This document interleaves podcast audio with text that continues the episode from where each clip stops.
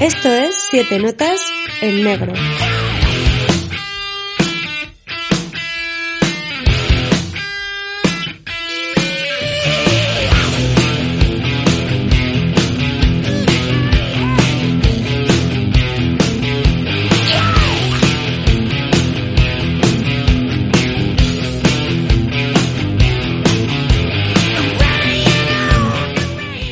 Amigos y amigas, este es el programa número 49 de Siete Notas en Negro y la verdad es que teníamos pensado un especial sobre la trilogía del corneto de Edward Wright, pero el compañero Molinsky se nos ha puesto malo, así que nada, aquí le enviamos un saludito y a ver si se recupera en la cama viendo Gialis, que es lo que a él más le mola. Así que, cambio de ultimísima hora, a Iván Banzai se le ocurrió hace dos días hablar del cine de acción de los 80 y los 90, o más bien de esos héroes de acción que nos curtieron en el videoclub en las noches de Antena 3 y Tele5.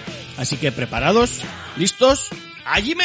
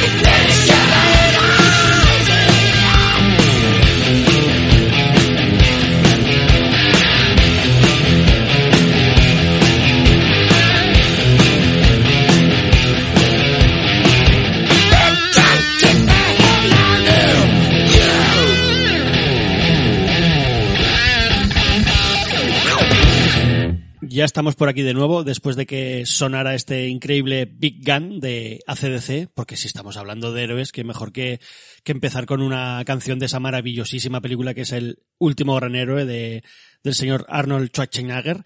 Y héroes de acción, eh, joder, pues no, no iba a hablar yo solo del tema, porque la verdad es que yo hace como 30 años que no veo estas películas, las vi más o menos en, en su época cuando las, las, las echaban por televisión o, o, podía alquilarlas en el, en el videoclub. Así que mejor que traerme a alguien versado en, en este tema como el señor Ignacio Zarranz. Aquí está a mi ladito. Hola, hola, ¿qué tal, Iván?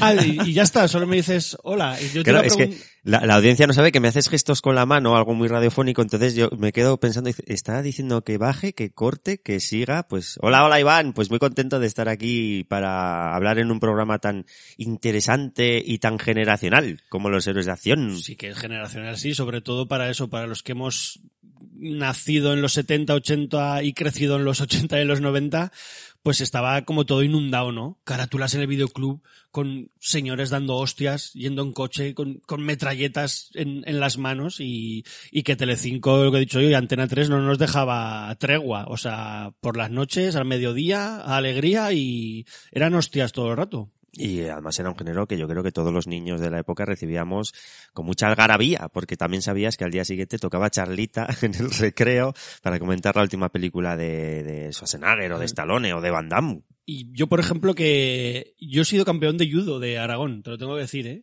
Joder, Yo ¿quién, te, ha visto y quién te ve? Sí, sí, exactamente. Ahora podría ser campeón de, de panza de Aragón. Pero que, ¿y tú qué? ¿Algún, algún arte marcial ahí en tu currículum o qué? O- Na- nada destacable, nada destacable. Ni Nada. siquiera cerveza y salchicha, nada. Esa coleta Steven Seagal, nada. Wow, la historia de la coleta. Iría más bien por los caballeros del Zodíaco, más que por Steven Seagal. Bueno, también hostias como panes. ¿eh? exacto, exacto. Fueron otros héroes de acción para, para los niños de aquella época. Y oye, mira, yo creo que estaremos de acuerdo que mm, siempre ha habido héroes de acción en, en el cine. Yo creo que, ya no te sé decir en películas en blanco y negro, pero estoy completamente seguro que, que sí. Pero eh, yo creo que en los 80 y los 90 es cuando se vuelve un género en sí mismo, ¿no? Esos hombres casi indestructibles, Mm. eh, con físicos súper imponentes, ¿no? A ver quién marcaba más, más pechote y más músculos era, era, era mejor y el más bueno. Muchos de ellos, como hemos empezado hablando ahora, controlando el cuerpo a cuerpo, sabiendo de, de artes marciales, ten- o sea, cinturones negros, tercer dan de karate, de jiu-jitsu, o sea, muchas, muchas movidukis. Y una de mis cosas preferidas, eh, que casi todos ellos eh, son lo que se denomina one-liners, ¿no? Que es cuando se, yo creo que se puso de moda, igual en los 70 un poco más, pero ya en los 80 está ya, ¿no? El típico héroe que dice esa frase graciosilla para acabar una pelea, ¿no? O con una, el... una frase de sentencia. Sí, que sí, sí, sí, ahí sentenciando al, al malo de turno. Pero, oye, eh, aunque sea un género tan marcado en, en esta época, digo yo que habrá antecesores, ¿no? A todos estos héroes, heroínas de, de acción. Sí, yo, yo estoy seguro que toda la gente que escucha el, el programa de Siete Notas le vendrán muchos nombres a la cabeza ya prácticamente por sus abuelos más que sus padres, que esto ya lo comentaremos tú, tú y yo. Bueno, Pues podemos hablar de Errol Flynn, Wish Muller con sus películas de, de Tarzán. Luego también podíamos comentar eh, Steve Reeves, el primer Hércules que yo recuerdo, antes incluso que, que Luz Ferriño, el, pro- el propio Luz Ferriño también Sí, sería sí. un héroe de acción de los 70. Yo creo que héroes de, la- de acción siempre ha habido, desde los 50 que yo más o menos recuerdo. Lo único que sí que tenemos que recordar que cuando viene la guerra de Vietnam, con Nixon ahí en, en el poder, el pueblo americano tiene un, digamos, una gran aprensión hacia los, hacia los héroes de todo tipo. Incluso en el documental de The Toys Us, cuando hablan de los. Joe, comentan que ellos tienen una bajada de ventas impresionante porque la, el pueblo americano ya no quiere héroes. Hasta que no llega Reagan, que creo que es, son Nixon, Carter, eh, Ford y Reagan, creo que es más o menos ese, ese orden. Reagan, que también podría considerarse un héroe de acción. Fíjate lo que son las cosas, que era actor.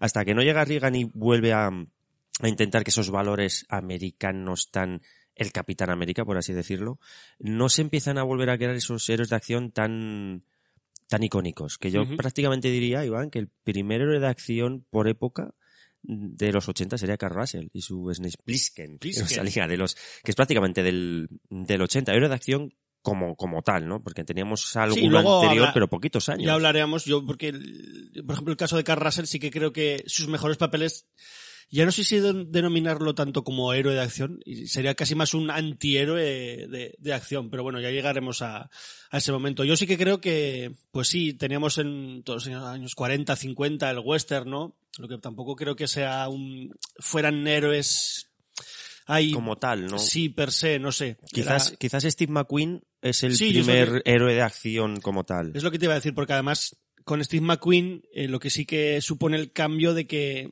ya el cine en los 60 tal empieza a ser como más más animadito, podemos decirlo. Ya las, las escenas de acción empiezan a primar un poquito más, un poquito, ya en los 60, sobre todo en los 70 más todavía.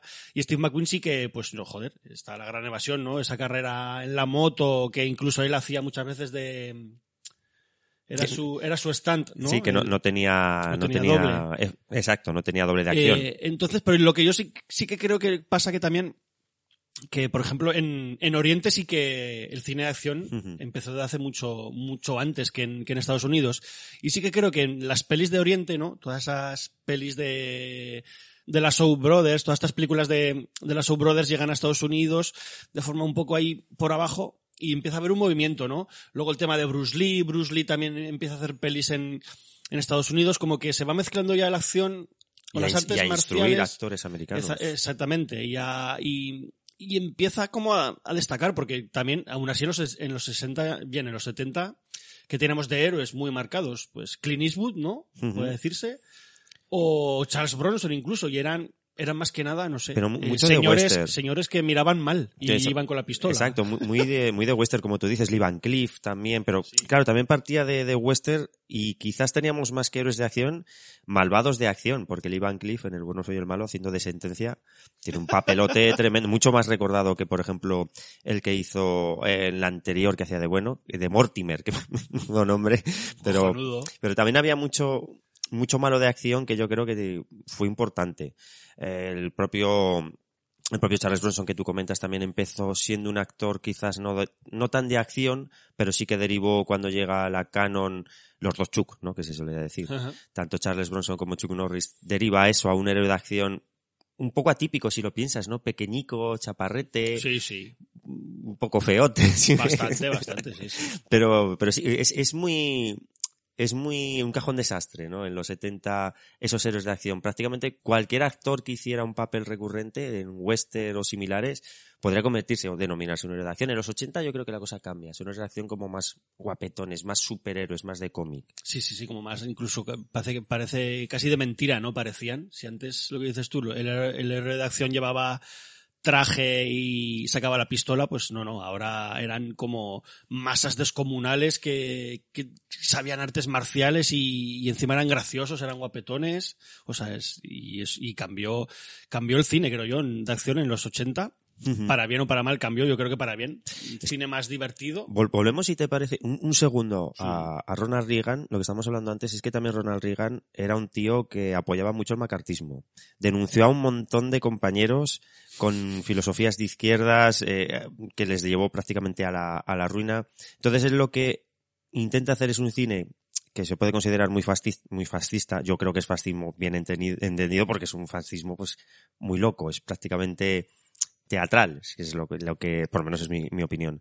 Entonces, cuando Reagan llega al mando, llega al poder, llega a hacerse presidente, es lo que intenta es un resurgir del pueblo americano. Entonces da carta blanca a prácticamente todo. Sí, Mientras- era, era un cine pro, pro USA, ¿no? Exacto, exacto. Y claro, con los, con la gente que tiene en esos momentos haciendo películas, pues ya sea Chuck Norris, eh, bueno, que Russell quizás no tanto, pero Chuck Norris, Stallone, tienen ahí una mezcla de críticas, Chuck Norris no tanto, pero sí Stallone tiene una mezcla de crítica social, pero sí de que el héroe americano que viene de la guerra tiene que ser reconocido por unos valores Rambo, sin ir más lejos. Entonces yo creo que se, como que se junta muchas cosas que no creo que vuelva a pasar. O sea, no veo un resurgir del héroe y los valores En americanos. plena, en plena Guerra Fría, ¿no? Que se desataría aquí, era Ujú. como, no, no, eh, los héroes americanos son, son y van a ser siempre los mejores. Que incluso yo recuerdo, ¿no? Que salió esa peli Soviet, que era como la... O de Doblanger.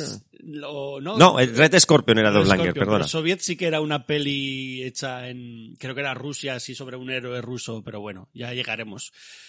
Y eso, y estallaron los 80, luego los 90, y, y estalló el cine de acción hiper divertido y que, joder, pues que lo que dices tú, que igual nosotros no nos dábamos cuenta que eso en realidad había algo de politiqueo por detrás, pero que nosotros nos lo pasábamos, nos lo pasábamos pipa. Nos lo pasábamos pipa porque además comentábamos que era algo generacional, pero porque tú y tu padre veríais los mismos héroes de acción, pero tú y tu abuelo quizás no tendríais tantas cosas en común en ese tipo de, cine. Entonces, yo, por ejemplo, Charles Bronson, Chuck Norris, Bruce Lee, yo los conocí gracias a mi padre. Otros tantos que nos dejamos, que estuvimos divagando un poquito quién podíamos meter. Bud Spencer, Terence Hill, serían héroes de acción un poco atípicos, con mucho humor, serían unos héroes de acción sin querer serlo, pero también es un cine que veíamos con nuestros padres, que compartimos con ellos. Para que, por centrarnos un poco, y como este podcast es un poco hecho así en, en, dos días, hiper, hiper rápido, porque no nos ha dado tiempo de más. De hecho, Iván Karubanzai es el que ofreció hacerlo y al final no, no ha podido venir de momento. Igual nos honra luego con su amable presencia por aquí.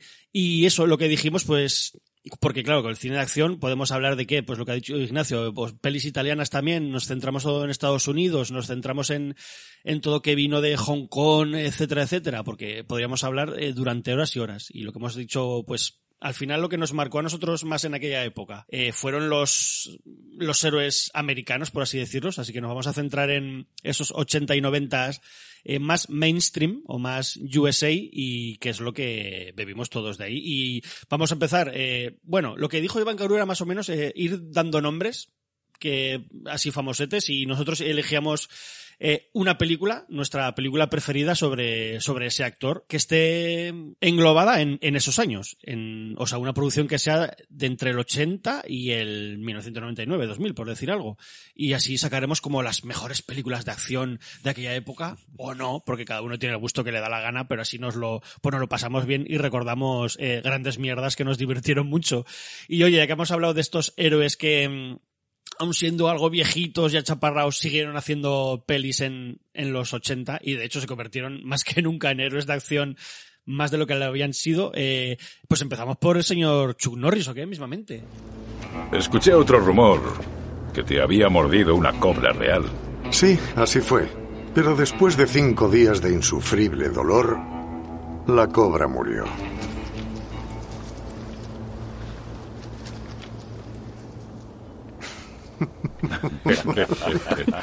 Booker, me alegro mucho de verte. A ver quién se mete con Chuck Norris. Empezamos por un peso pesado, Sí, ¿eh? sí, Vamos, sí. Un, un meme viviente. Pero es un buen buen comienzo, porque muchos de nosotros arrancaríamos con películas de Chuck Norris gracias a nuestros padres, seguramente. Sí, sí, que, a mí no- que además a mí no me... Bueno, entonces has estado viendo votaciones mías de Film Affinity. Exacto. Yo no era muy fan del cine de acción en aquella época. Me he ido convirtiendo cada vez más y, y me hace cada vez más gracia ese, ese cine. Y oye, que me ha apuntado aquí, mírate tú, esto sí que me lo he apuntado. Chuck Norris combatió en Corea en los años 50. Fue campeón de karate, practicó tan taekwondo, hapkido y el tío ha hecho boxeo, karate, judo, ha participado en torneos de full contact y después ha practicado hasta jiu-jitsu y creó su propio arte marcial que es el Chung Kuk Do. Prácticamente fusilando el nombre, ¿no? De Sí, sí, el casi. Quiero decir que, que igual nosotros nos... eh, se ha convertido como en el meme, ¿no? Oficial de, de los 2000 es Chuck Norris, pero como que este tipo, pues, hostia, que igual sus pelis a mí, por ejemplo, no me parecen tan guays ni que haga tantas movidas, pero este tío era, era un kraken de la vida de las artes marciales. Pero los memes que tiene, yo creo que son un poco, eh, con- que van como de buen rollo, ¿no? Que son un poco, que son un poco para, para declarar lo, fuerte y lo, es, que es Chuck Norris. Y creo que de, veremos que muchos de estos héroes de acción son muy expertos en artes marciales, pero creo que Chuck Norris quizás es el que más, porque también compartió escena, por supuesto con Bruce Lee en El Furor del Dragón, que yo creo que seguramente fue la primera vez que lo vi, pero también es un actor que luego los eh, 70, 80, con la Canon, comió mucho, mucha serie B y tiene películas como Desaparición en combate, que me parece que está bastante guay, pero también tiene una vis cómica que no se explotó mucho hasta el Templo del Oro, que yo seguramente sería la la- con la película también. de la Canon también, que yo segu- seguramente sería la película que me quedaría.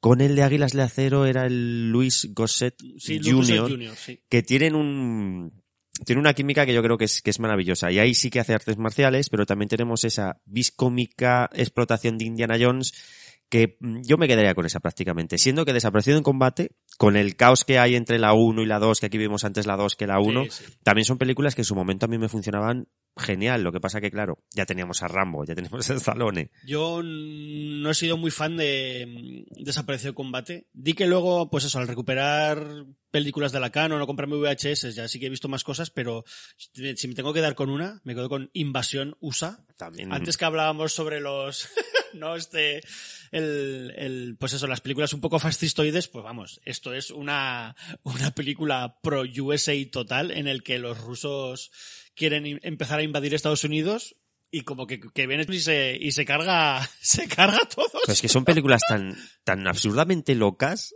o sea que sí, estamos de acuerdo en que son proamericanas, pero es todo tan loco, tan absurdo, Esto tan una- paródico, sin esto Es querer. una, esto es una locura y esta es muy divertida, ¿eh? O sea, además en el documental este de la Canon, el de Electric Boogaloo, eh, dicen que, mm, que les dejaron un pueblo que lo iban a tirar entero, no sé si para volver a hacer edificios, bueno, era un pueblo abandonado y lo iban a tirar entero y quedaban todas las casas de esa ciudad pequeñita y les dejaron, como lo iban a derribar, les dejaron el pueblo entero para poder hacer lo que les diera la gana. Entonces, eh, eh, se estrellan con coches en casa, de- vuelan por los aires casas enteras, o sea, eso es un despiporre. Además está Richard Lynch y Billy Drago ahí haciendo de malos, que siempre está bastante, bastante guay. Yo por mí, o sea, Canon, los dos nos quedamos con una de la Canon, pues. de Sí, sí, sí, diferente película, pero sí que nos quedamos en la canon. Es que en los 80 es muy de canon, con depende de qué actores, como iremos viendo, es muy de canon. Y Chuck Norris, por supuesto, fue carne de, de canon, teniendo en cuenta que también tocó un poquito el género de terror, eh, la comedia, la que te comentaba yo, o sea que es un actor que intentó hacer varias cosas,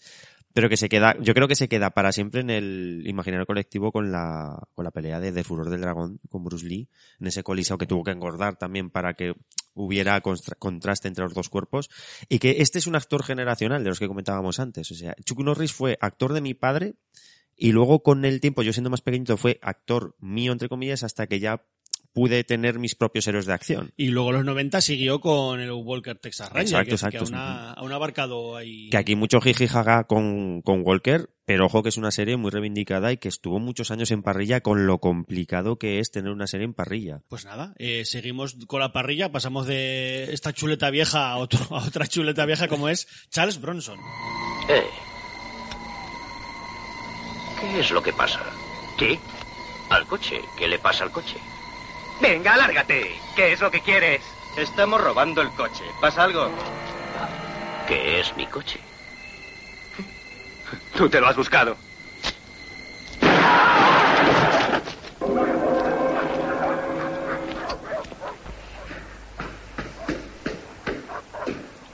Hemos oído disparos. ¿Qué ha pasado? Les he enviado un mensaje.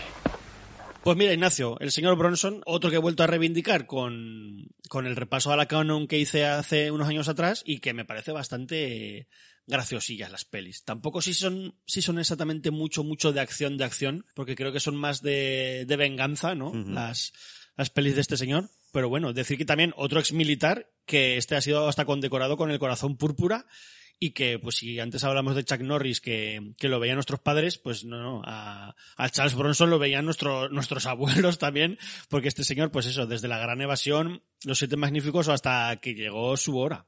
Un tío además que tú lo ves cuando era joven y estaba, pero mazao, el tío, eh, pero cuadrado, cuadrado. Sí, sí, sí. sí. En la gran evasión luce un cuerpo el cabrón que dices, hostia, y sí, eh, es, yo este, Charles Bronson lo veo más prácticamente como un actor de, de nuestros abuelos. Lo que pasa que en la época canon tú y yo pudimos disfrutar de pelis, disfrutar entre comillas, que nos lo pasábamos muy guay como El Justiciero de la Noche, creo que se llamó aquí, ¿no?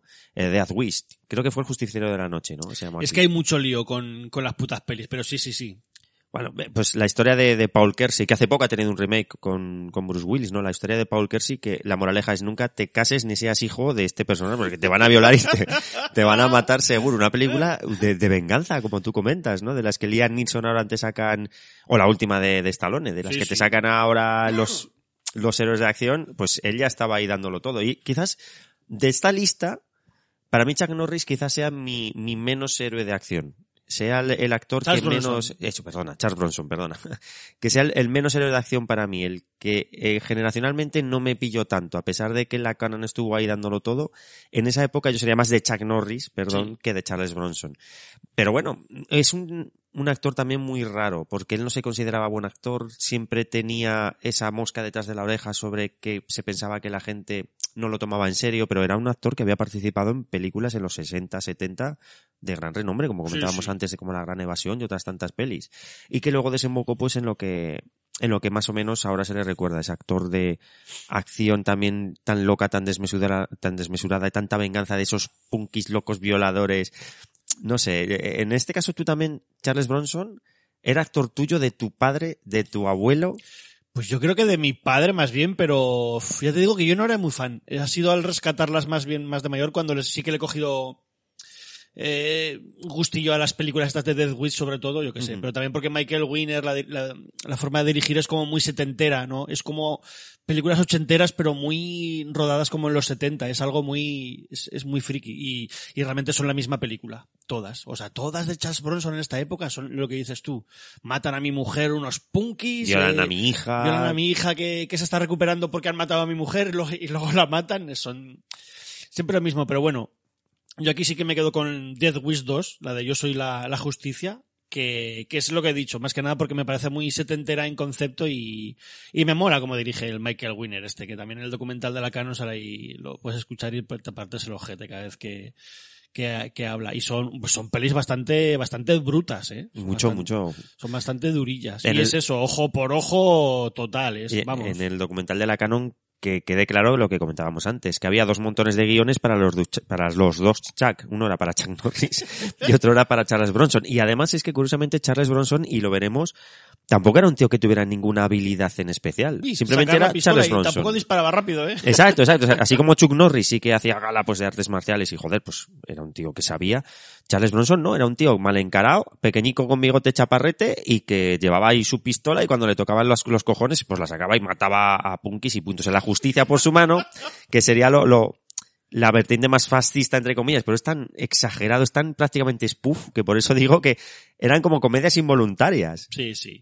Y oye, pues venga, pasamos, cerramos la página de los de los como los viejitos que seguían haciendo películas en no, pobrecicos. Esos son los que compartimos padres e hijos, Sí. ¿no? Y vamos ya a, a tope con, con esta nueva generación, ¿no? Se puede decir, de, de actores que, que nos dieron la alegría de hacernos pasar las mejores tardes y noches de, de aquellos años 90 y últimos 80, que es, creo cuando todos, todos lo podemos ver sus películas. Y empezamos, pues vamos a empezar por, por todo lo alto, por lo que yo creo, en mi modesta opinión, que es el más grande de todos estos eh, action heroes, y nunca mejor dicho, porque este es Arnold Schwarzenegger.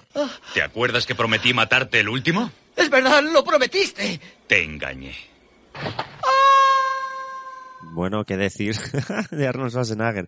Hostia, me mola mucho lo que tú decías. Esto es, esto huele a Antena 3, Telecinco, Cinturón Negro con Coral negro, sí, sí. películas de, de acción. Quizás no, no Arnold Schwarzenegger, que ya lo comentamos hace poco. Ar- Arnold Schwarzenegger no tiene ninguna habilidad en especial. Su habilidad es ser Arnold Schwarzenegger, o sea, ser carisma en estado puro. Y aquí, aquí sí que sería muy jodido quedarte con una sola peli de, Sí, este sí. actor. Sería jodidísimo. Yo te diría que teniendo en cuenta Oiga, que tú, Lo- ¿y de, de Charles Bronson con cuál te has quedado? ¿Con ninguna? ¿De verdad? Con yo soy, bueno, con Yo soy la justicia, el justiciero, porque como las lío, Es una con las películas de Paul Kersey me quedaría. Lo que te co- comentaba que, eh, teniendo en cuenta el, este podcast, ¿no? El contenido, yo creo que nos tendríamos que quedar sin duda con El último gran héroe. Porque es la película, es la metapelícula, que habla de, de los héroes de acción de una manera tan, tan paródica, pero tan realista con ese contraste que hay entre la ficción y la realidad, que creo que sería la película que nos teníamos que quedar. Pero es que claro, ¿con qué te quedas? Con Conan, con Terminator, con Predador, con Desafío Total, con Danko quizás sería la más floja porque tiene ahí ese partner el James Belushi, pero Sí. claro, tienes la vertiente cómica con los gemelos golpean dos veces, que me parece putamente maravillosa. Es que tiene tantas cosas buenas, es tan icónico el actor, que es lo que yo creo que les falta a los actores de acción Sí, actualmente. Mucho mainstream, pero también coqueteando con el, con la serie B, ¿no? Está perseguido, eh. Comando, que a mí Comando me parece ultra divertida. Es que no podría quedarme con una. Yo también he elegido El último gran héroe. Pero por- porque engloba todo, ¿no? Yo diría que es que es que engloba, engloba todo lo que vamos a hablar aquí y, y es el problema que yo le veo, por ejemplo, a mí La Roca me gusta mucho, el Dwayne Johnson como Hombre, actor de acción me parece la hostia. Pero claro, yo creo que en el futuro no se le va a recordar por ningún papel y quizás por lo de Fast and Furious, pero no va a tener un Terminator, un Depredador y creo que ese es el problema que puede tener los actores Sí, actuales porque de fue el. Rey Escorpión, pero yo creo que se lo quito quitar, quitar de encima él Sí, mismo. no, no ha sido un, un papel que él le haya, ¿cómo te diría? Que se le vaya a recordar por eso, por lo menos para bien. Se le recordará por los malos efectos que tenía la momia 2 y poquito más. Pero claro, Schwarzenegger es que, es que son los 80, prácticamente. Es que ya desde que sale con Conan el Bárbaro, Hércules en Nueva York, que es la película que él repudia, pero con Conan el Bárbaro, es que pega un pepinazo. Luego cuando funciona tan bien en Terminator como malo, llega Conan el Destructor más familiar, pero que también es una película súper divertida y empieza a enganchar poli de guardería. Es que es un actor tan, ¿no? ¿Cómo te diría? Tan mm, variopinto que te vale para un roto y para un des... te vale de malo, te vale de bueno, te vale Sí, de sí. actor cómico. Es que me parece una genialidad. El día que, que nos falte, Y, que era, ya tienes y un era- 70 y ha y sido pico. el más uf. grandote, ¿no? Casi, casi, por así decirlo. Hostias, ahora lo ves al lado de Stallone y Stallone está más grande que él, ¿eh? O sea, Sí. es una cosa, pero en Hércules en Nueva York, tú lo ves y es una puta mole, pero una puta mole andante que no tiene mucho que envidiar a Lu Ferriño, que no sé si lo recordáis, pero Lu Ferriño era una auténtica puta montaña, ¿eh? O sea, era mucho más grande que el que Schwarzenegger, a Sí, pesar sí. de que luego le ganó el- lo de Mr. Olympia, pero es que Schwarzenegger era enorme. Y eso hay que decir del último gran héroe, que como ha dicho Ignacio, mira que hay pelis donde elegir, porque yo me podría quedar. Creo que es del, actor de to- todos, todos, todos los que vamos a hablar, el que más pelis tienen realmente que me gustan, nos pueden gustar a nosotros, pero también le gusta a, todo el mundo, en o sea, hablando así. Y que eso, pues que John McTiernan, Shane Black, eh, o sea, es que me parece un director para acción cojonudo, un guionista, pues eso, que podría estar haciendo estos wine lines que hemos dicho antes, esta frase, frase sentencia durante toda la peli y meta, metacine, pero bien hecho, una banda sonora que jugaba también mucho a ser muy, muy acelerada, muy heavy metal, no sé. Es que me parece la peli perfecta que, que, hostia, fue, yo creo que fue regular en, en su Fue época fatal, fue fatal, sí, sí. y que ha sido de esas que se ha ido reivindicando poco a poco, yo creo que sí que ahora está bastante bien considerada. Lo hablábamos en la cápsula, en el programa de Drácula. El último gran héroe sí que es una película de culto. Porque parte en taquilla fatal, se pega un ostión tremendo. Y a día de hoy yo no conozco a nadie que me hable mal de esa película. Al revés. Y creo que es una película que sí que se puede considerar de culto sin problema. Ay, sí que nada, pues nosotros elegimos Último Gran Héroe, creo que es la primera peli ahí en la que coincidimos, o sea que, que ya lo sabéis, y si hemos hablado de Schwarzenegger, pues claro, no podía faltar que el siguiente en la lista iba a ser Sylvester Stallone. El crimen es una plaga y yo soy el remedio.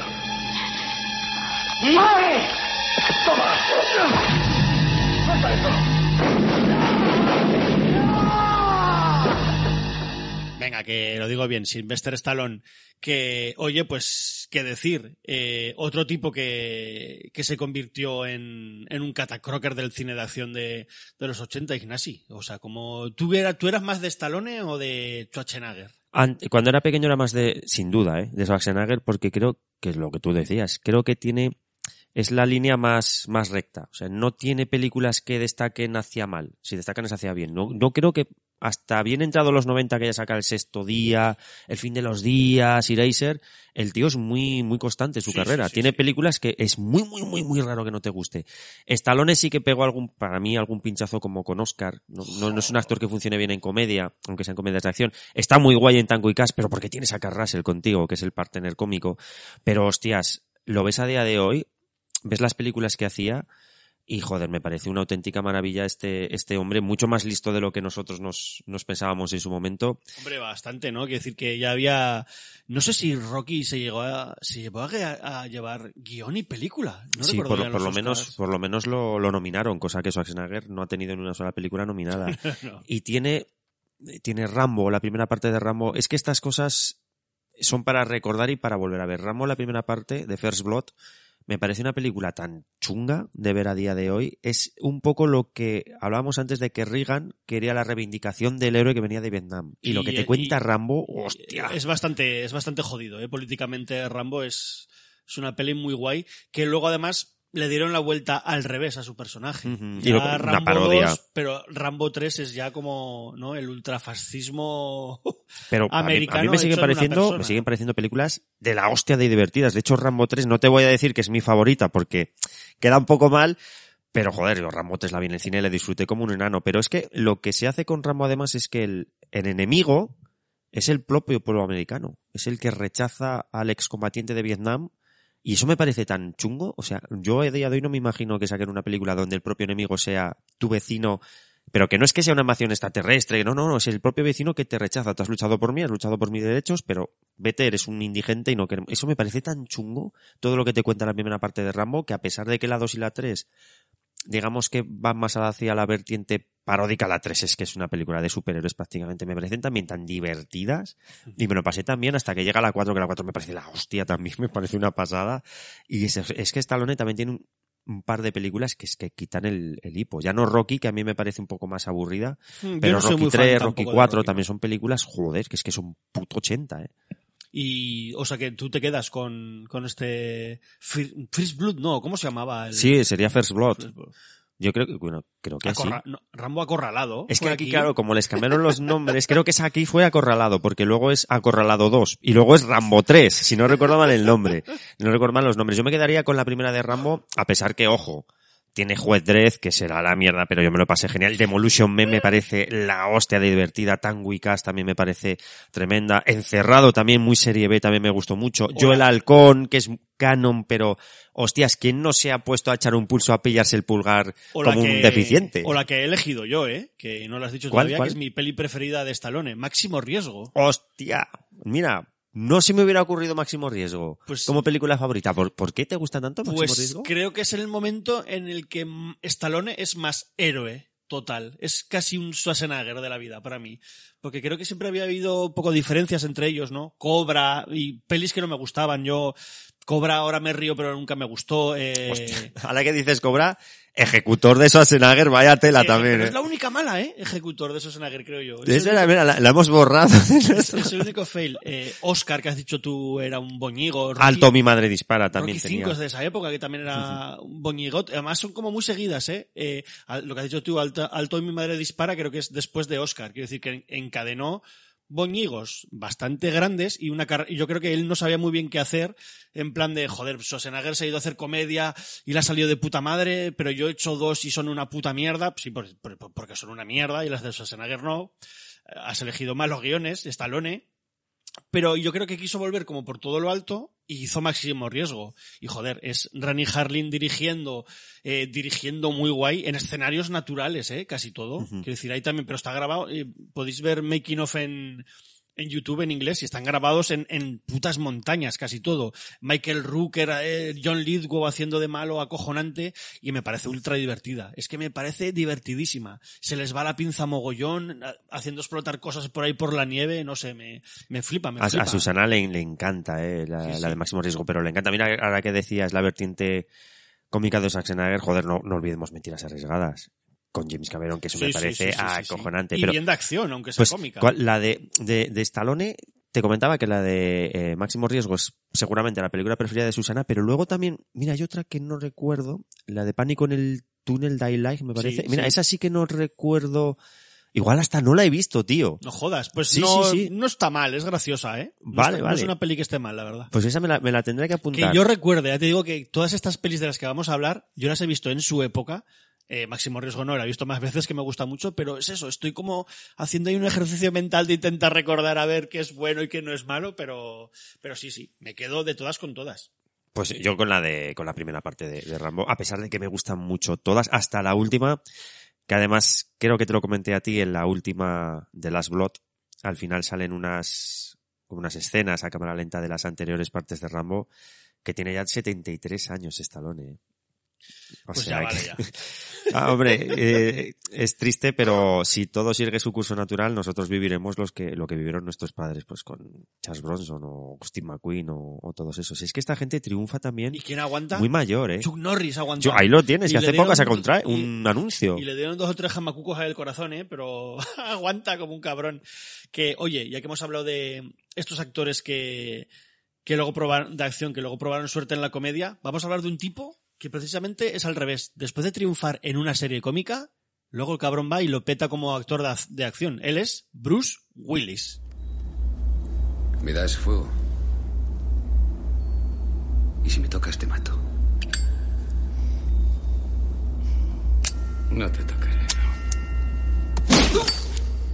¡Bingo, capullo! Pablo, dos dedos. Se ha llevado dos dedos.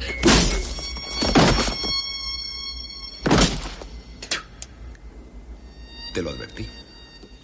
Ignacio Zarranz. Aquí está, el señor Bruce Willis. Yo sé, o sea, decimos ya que es la jungla de cristal, ¿no? Y pasamos a otra o... Sí, seguramente la cuna de cristal. Aunque, bueno, ojo.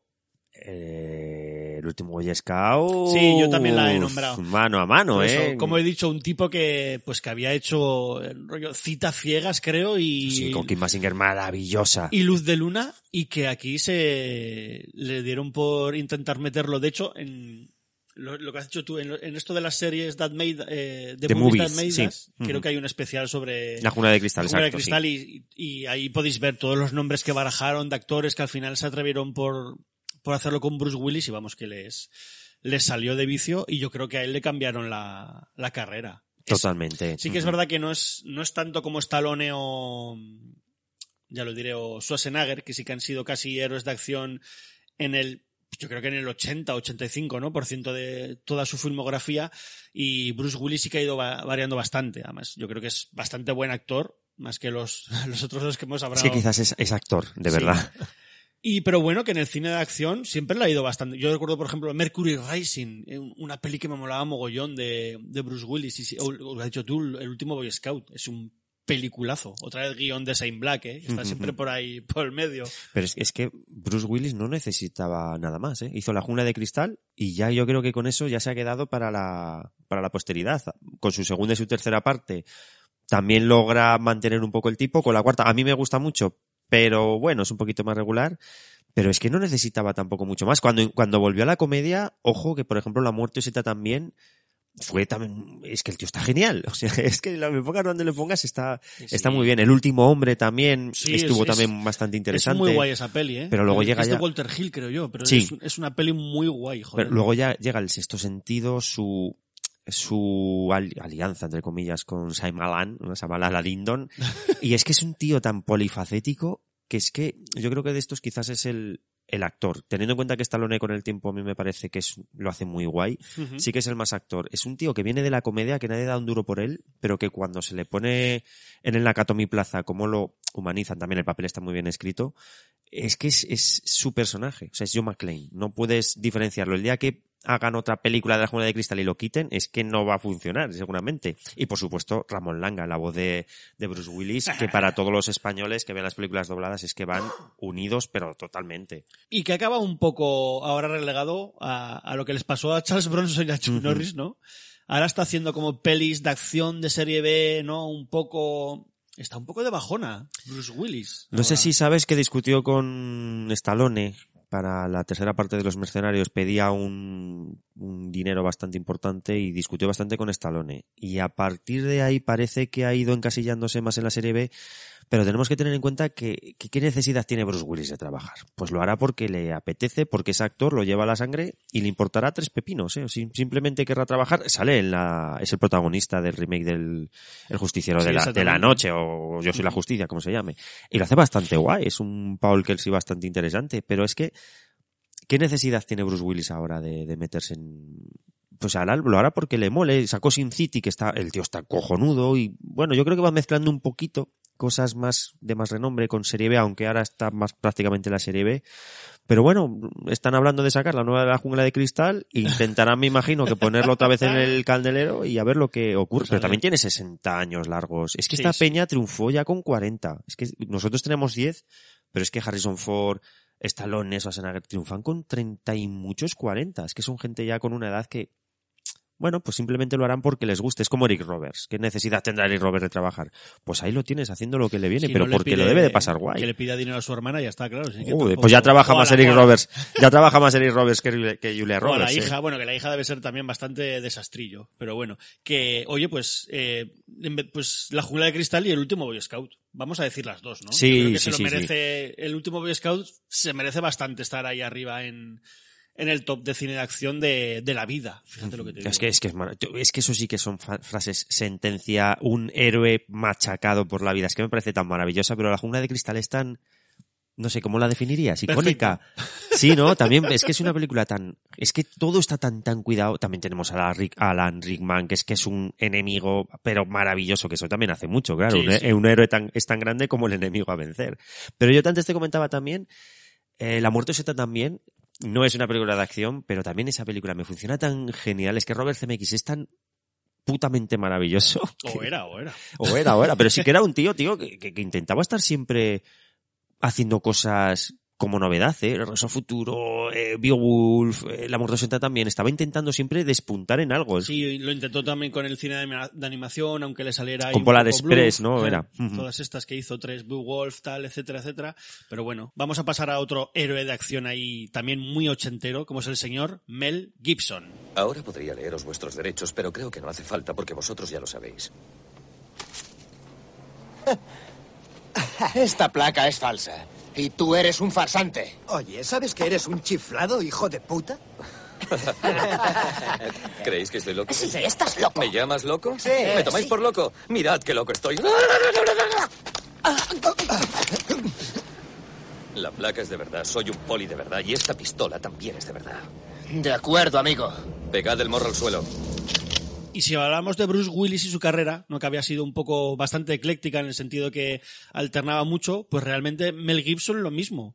Eh, yo creo que este sí que no, no se lo puede considerar un actor de acción per se, al menos esa es mi opinión, pero claro, alguien que ha sido Mad Max y alguien que ha sido, no sé, no recuerdo cómo se llama el protagonista de Arma, Riggs. Let- Arma Letal, pues como que, hostia, Creo que es Riggs, era- Murtan y Riggs, ¿no? Ahí están, Danny por- Glover, Murtan y el Riggs, creo. Ahí están dos de las franquicias de acción, eh, creo que más potentes de todos estos años 80, 80, 90. Y Mad Max ha seguido, ya también, aunque no fuera con él, y que, que bueno, que me parece, me parece un tío muy guay que, que recuperó, sí, siempre ha retomado, ¿no? A veces el cine de acción. Rescate, eh, no sé qué otra, alguna otra peli más que tenía ahí noventera. Luego hizo una cojonuda hace unos años que estaba dentro de una cárcel. Get the Gringo, Vacaciones en el Infierno. O sea, como siempre ha vuelto un poquito al cine de acción. O en la última del pavo este que hizo Bon Tomahawk, eh, Drag Across Concrete. No es que sea exactamente de acción, pero es eso un poco antihéroe ahí, película brutota. No sé, creo que siempre es un tío que ha dejado la puerta abierta al cine de acción y que se ha sacado pelis bastante guays como Mad Max 2, El Guerrero de la Autopista, que vamos, que me quedo, De que cabeza. me, me quedo de cabeza con esa película. De cabeza, de, de cabeza. Es, es- Más es- que uf. nunca fui muy fan de Arma Letal, aunque me gustaran, y es que me parece que Mad Max es 8000 veces mejor. O sea, me, me flipa, me flipa. Es que Mad Max, la 2, es que es tan icónica también que es complicado no quedarte con esa. A mí Arma Letal, las cuatro partes me parecen que están muy guay. También me gusta muy, es que también soy muy, muy fan de las películas de Buddy Movies, ¿no? También me gusta mucho el límite 48 horas con Ajá. Eddie Murphy y Nick Nolte, me, me, me gusta la hostia. Y Arma Letal me parece que ellos dos son tan geniales, Danny Glover y Mel Gibson se llevan tan bien. Pero claro, es que Mad Max, para empezar es una película, una, una trilogía, ahora son cuatro partes que a mí me, me chifla. O sea, me parece que son películas acojonantes. Y la segunda en concreto, toda la iconografía que queda, que, que crea con el Gran Humungus, con el Páramos, que me parece tan putamente maravillosa, ya no por él, sino como película, que por supuesto me quedo con ellas, pero sin, sin dudarlo. Siendo que la 3, la cúpula del trueno, también me gusta, lo que pasa que es el intento de infantilizar. Mira, hablando de eso, cuando hicisteis vosotros el top de películas que ganó Mad Max, ¿no? Eh, Luego pensándolo digo, hostias, es que, fíjate George Miller, cómo el cabrón merece el mérito que merece, porque cuando sacan Mad Max 3 lo que intentan, y los que la vean ahora lo pueden ver, es hacer una película más familiar, con los niños del pasado pasado creo que eran, es todo como más, o sea, de seguir por ese camino Mad Max se hubiera convertido en una, en una franquicia familiar para, para chavalicos. Pero George Miller coge la cuarta y dice, no, no, o sea, a partir de aquí, borrón y cuenta nueva, vamos a hacer una película como la 2, porque muchas cosas de las que tienes de la 2. Eh, eso es aparte, ¿no? Me un poco, pero simplemente para decir que, Bien, bien, bien. que me- esa película, Mad Max 4, quizás no sea la mejor del milenio en cuanto, pero hostias, es que tiene unos méritos acojonantes. Y Mad Max 2 es que lo que crea y lo que la gente bebe de eso, el puño de la estrella del norte, que sabes que son unos dibujos que a mí me fascina, un manga que a mí me fascina, es que es Mad Max. O sea, todo lo que tiene, la iconografía es Mad Max 2 y todo lo que cuenta, cómo lo cuenta, cómo es él, porque el, eh, el personaje de Max es egoísta, pero a más no poder. El tío te ayuda siempre y cuando pueda sacar algo. Y también hace sus pequeños trucos, porque por ejemplo Sí, sí. en la primera parte eh, matan a, a su mujer y a su hijo, pero a su mujer no la matan. En la 2 ya la dan por muerta, pero en la, en la primera atropellan a la mujer y al hijo, pero realmente se, le muere el hijo. En la 2 ya arranca con la mujer y el hijo muertos, con lo Sí, cual es sí, un héroe sí. que no tiene nada que perder, no tiene ningún, entre comillas, lastre familiar.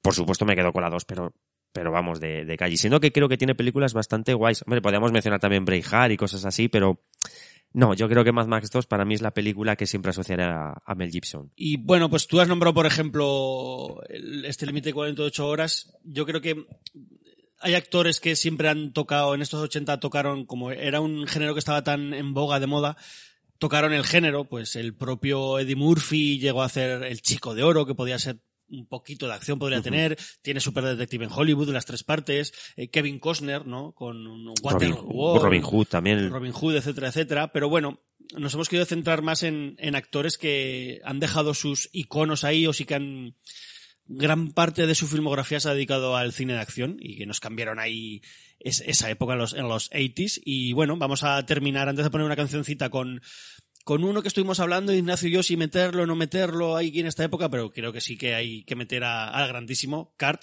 Russell. ¿Quién será, Pliskin? ¿Nosotros o ellos? Si colapso el tercer mundo, ellos pierden y ustedes ganan. Si colapso América, ustedes pierden y ellos ganan. Cuanto más cambian las cosas, más siguen igual. ¿Y qué es lo que va a hacer? Desaparecer. Porque Ignacio, este señor que venía de, decías tú antes de cine de infantilizar, pues este señor venía de hacer pelis De de Disney. Disney, exactamente. Exacto, exacto. Bueno, y lo que te comentaba, yo creo que para mí es el primer gran héroe ochentero con Snake, eh, Snake Plissken. Es el, el actor que crea el personaje icónico. El primer personaje icónico, creo yo. Hasta que no llega él, el resto, pues bueno, sí que se podría. Es que Charles Bronson no tiene un personaje icónico con el cual lo identifiques. Carl Russell yo creo que es el primero que sí lo hace y que es un tío que vale para tantas cosas, volvemos a lo mismo. Películas de terror, películas cómicas, películas de acción.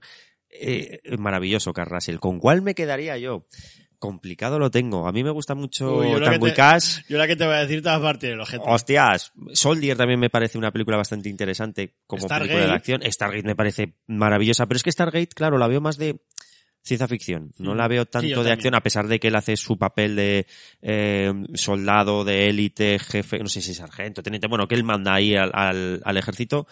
Yo creo que me quedaría con, con Tango y Cash, por el hecho de compartir escenario con Stallone y que está sublime. Y el golpe la pequeña china Sí, es pero golpe la Pequeña maravillosa. China es tan antihéroe que realmente. Sí, es tan él- torpe, él también no es verdad, es, tan torpe, es tan putamente inútil que cuando hay acción dispara al techo, le caen rocas y se queda, se queda acá o- hasta que Golpe en resuelve. la Pequeña China es la mejor película de la vida para mí, pero no sería la mejor película de, de acción de. No, eh, No, como, como héroe de acción, porque él está de maravilloso, el golpe en la pequeña china. Yo es lo que te, antes a micro cerrado que te decía, que lo veo más, más que un héroe, lo veo más bien un antihéroe, de hecho el mejor antihéroe de la historia, o sea, porque desde, ahora que nombrábamos Golpe en la Pequeña China, su personaje de Snake Plissken siempre si no, er- no es héroe porque él quiera ser héroe, de hecho es bastante anarquista, ¿no? Es un tío súper anárquico, que desearía la destrucción del mundo y que le dejen en paz, o sea, ya sea de izquierdas de derechas, le da absolutamente igual todo. De hecho, él preferiría que todo se fuera a la mierda para que la, todo empezara de cero, ¿no? Que es como, de hecho, como spoiler, como acaba Rescate en, en Los Ángeles. Eh, o Breakdown, por ejemplo. Es una peli de, se puede decir, thriller de acción que me gusta mogollón, eh, de Jonathan Mostow. Y también es un poco antihéroe. Él, él secuestran a su mujer y va a buscarla. No sabe muy bien ni qué hacer ni qué leches hacer Break- con su vida. Breakdown sería más una, una road movie, ¿no? Puede ser. Sí, como un poco road movie thriller. Thriller, road movie tal. Y es- esa peli me, me flipa, ¿eh? Y luego tiene otra, lo que pasa que también es muy thriller, algo de un vecino que es terrorista. ¿Y cómo se llamaba esa película? ¿La recuerdas? Que creo que salía con Tim Robbins. ¿Puedes mirarlo un, un momentito? ¿Puedes echar un ojo a la...? Bueno, aunque, aunque la audiencia no lo sepa, he obligado a Iván a estar un rato mirando una película que yo pensaba que era de Carl Russell y no, es de, de- de Jeff Bridges con, con Tim Robbins. Y esto es la magia de la radio. Yo no lo han escuchado, pero hemos estado aquí un rato mirando la, la secretaria. Te, te he vuelto loco, es verdad. Yo pensaba que era, que, que era. Fíjate que, que al final qué película era y la recomendamos. Eh, iba a decir Blown Away, no, pero esa es la que he dicho yo. Arlington Road. Esa, esa, esa película, que es un thriller bastante guay. Yo pensaba que era de Carl Russell y Tim Robbins y no, es de Jeff Bridges y Tim Robbins. No, pero ya de Recomendada. paso- ya de paso hemos mirado que tenía más cosas que Russell, que creíamos que tenía pocas y nos ha salido llamaradas. Los Odiosos 8, que está genial también haciendo de la horca. O sea, es, que tiene cosas tan, tan guays que, bueno, aún así nos quedamos con, tú has dicho, Yo no he dicho nada, yo me voy a quedar con Rescate en Los Ángeles. ¿Y, por, y que porque me va a sorprender? Si Ah, no me sé, parece maravillosa. la gente la suele odiar, pero a mí me parece también como el- la mayor partida de culo del, del mundo. Sí, O es, sea, es me- como muy comedia al final, ¿eh? Yo creo que lo dije cuando hablasteis de las pelis, os, os mandé un audio allá a fase bonus a, a vuestro podcast y lo dije que es cuando más dinero ha tenido Carpenter casi para hacer una peli que el tío se estuvo partiendo el culo de Hollywood. Yo de hecho tenía una entrevista en, la época antes que me guardaba las fotogramas, ya las tiré todas a, la puta mierda.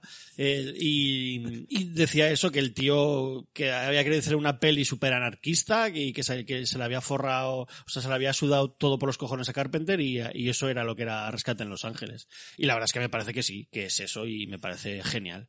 Me parece genial que los efectos sean tan cutres a propósito, que todo sea tan guay, tan- tantos actores cojonudos que salen por ahí, o sea, me parece... Para pasárselo bien, además. Me parece maravillosa, sí, sí. Que se ríe mucho además del cine de acción, pero lo hace de una forma muy, muy maja, no sé, está, está muy guay. ¿Y tú qué te quedas con, pues tú con Rescate Nueva York o qué? Te iba- eh, antes decía Tango y Cash, pero claro, es que hay comparte con Stallone. Siendo justos, si concediéndole una película solo a Carl Russell, sería con Rescate Nueva York. Me parece que, que esa película aporta tanto al género de héroe de acción que hay que reivindicarla. Sobre todo eso, porque yo creo que es la primera vez que un actor se le relaciona con un personaje que crea iconografía, que Carl Russell siempre va a ser Snake Plissken. Es que ahora, ahora sepáralos, es muy complicado. Sí, sí, sí, sí. Oye, pues eh, vamos a tomar un café, un vasito de agua y dejamos a nuestra audiencia con una canción, si quieres, con la banda sonora de Rescate en Los Ángeles. Una canción de Tool, grupo que a mí me maravilla. Así que os dejamos con este Sweet y nada, volvemos en tres minutitos y medio, poco más.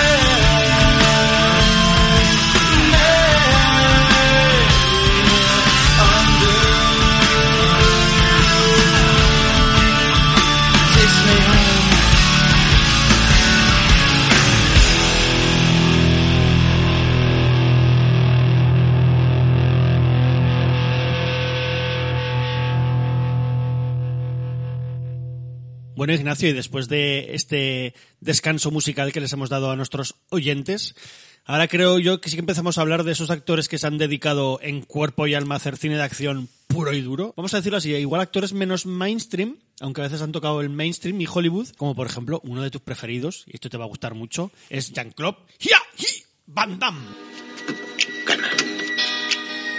Te he avisado, piérdete. Recoge tu pinchito. Y a tu novio. Vais a perder el autobús. Desde luego es un tipo gracioso. ¿Cómo me conoces, pájaro? Sí, sí, sí, sí. Van Damme a mí me, me mola como actor de, de cine de acción. Es que el tío es muy bueno, ya lo comentamos cuando hablamos de, de kickboxing. Es que este tío sabe y tiene unas coreografías tan chulas. ¿Ves las, las peleas de kickboxing?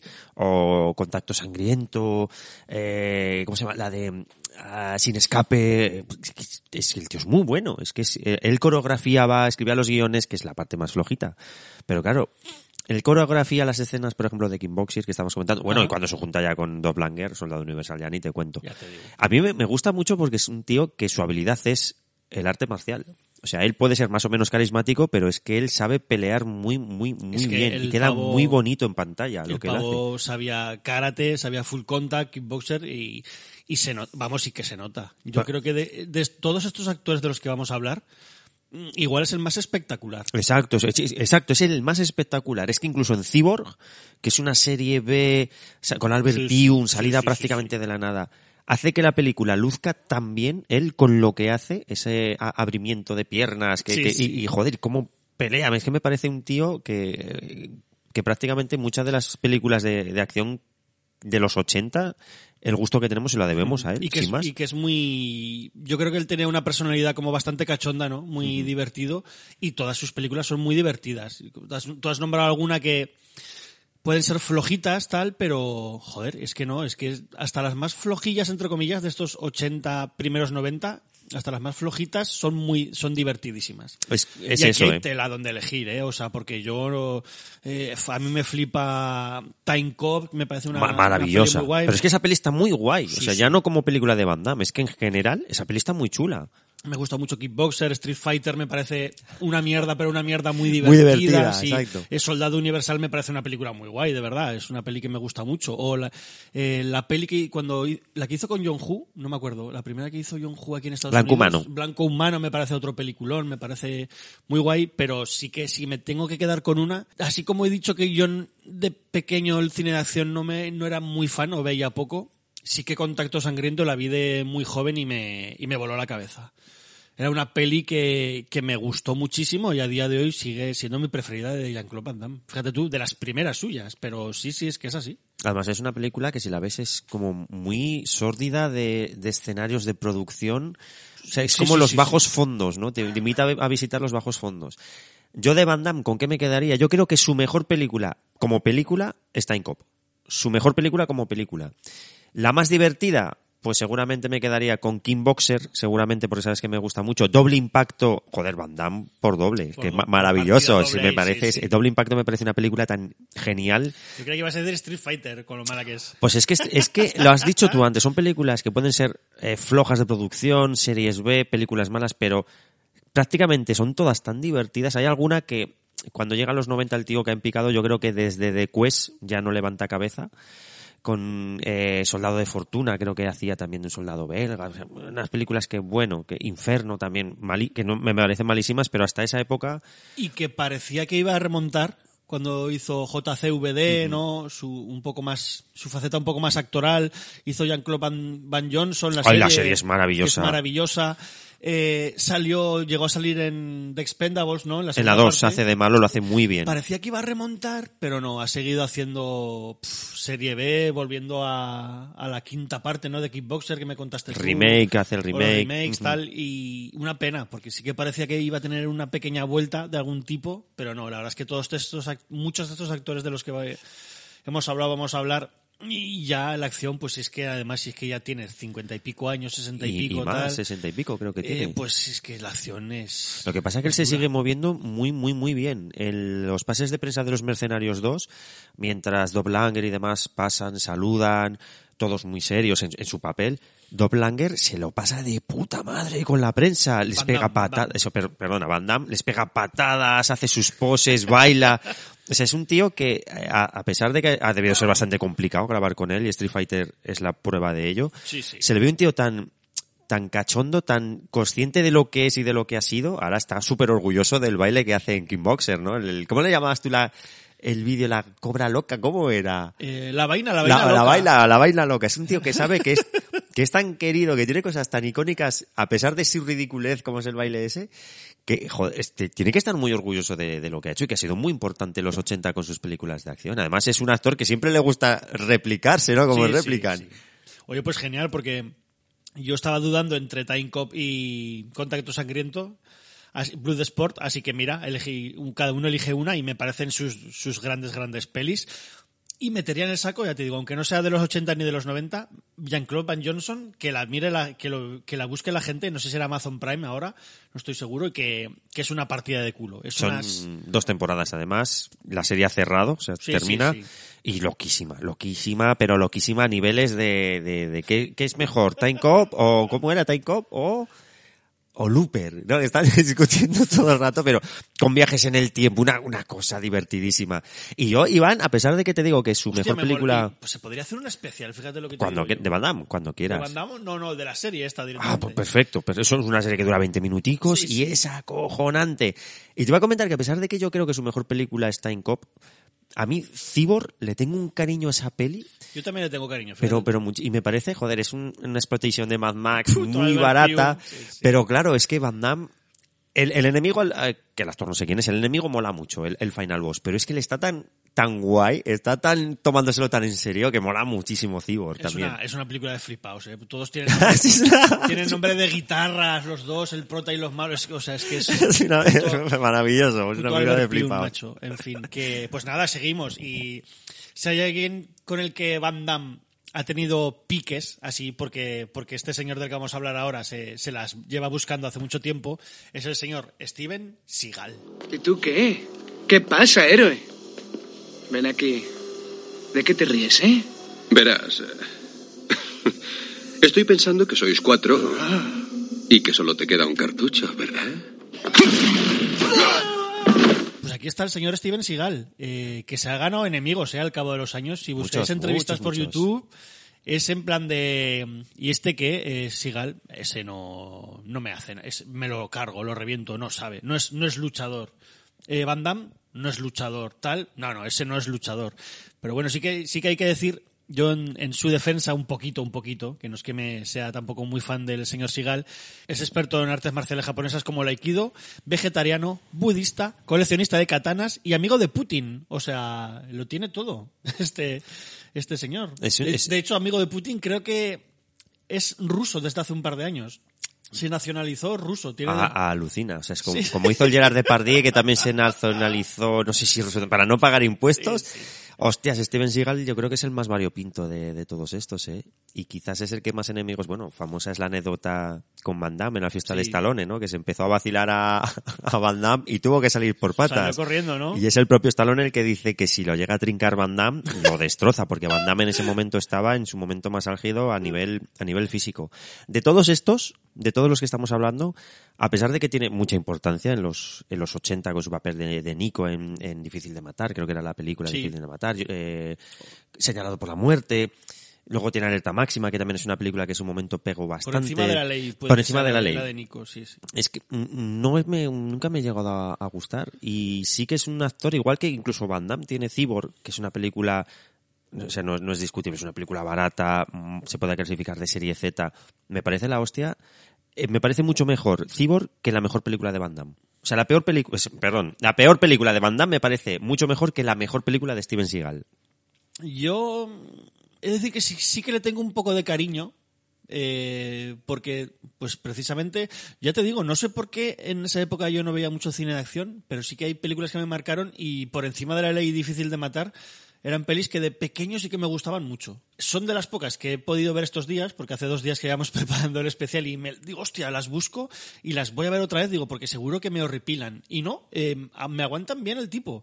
Sobre todo porque son súper locas de siempre hace como de policía que le pasa alguna putada y son muy pelis de venganza también, ¿eh? Además las dos eh, tiene que, por ejemplo, la de por encima de la ley tiene que hay un como un complot eh, entre policías y, y no sé, es muy rara y difícil de matar igual, es un complot con un senador que son como pelis muy políticas. Y mi palabra va a misa. Sí, ¿no? sí, Que decía- exactamente. ¿Sharon Stone en cuál aparece? De, El- de Es el por encima de la ley, la primera. Y el difícil de matar es otra chica morena que porque se cargan a la mujer, nada más que empieza la película se cargan, se, se cargan a la mujer y, y se pega años en coma. De hecho, mi preferida yo creía que era difícil de matar, porque es la que más tenía ahí grabada a fuego, pero viéndolas estos dos días me quedo po- con por encima de la ley. Bastante, ya te digo, porque es bastante compleja la, trama, una trama en la que bastante política también bastante es que no sé es muy raro porque como si es como si fuera un poco izquierdosa la peli porque hay una trama con inmigrantes que él los ayuda y detrás de eso hay un complot con drogas un, un antiguo enemigo suyo que se ha hecho en la guerra. Es, es muy complicado.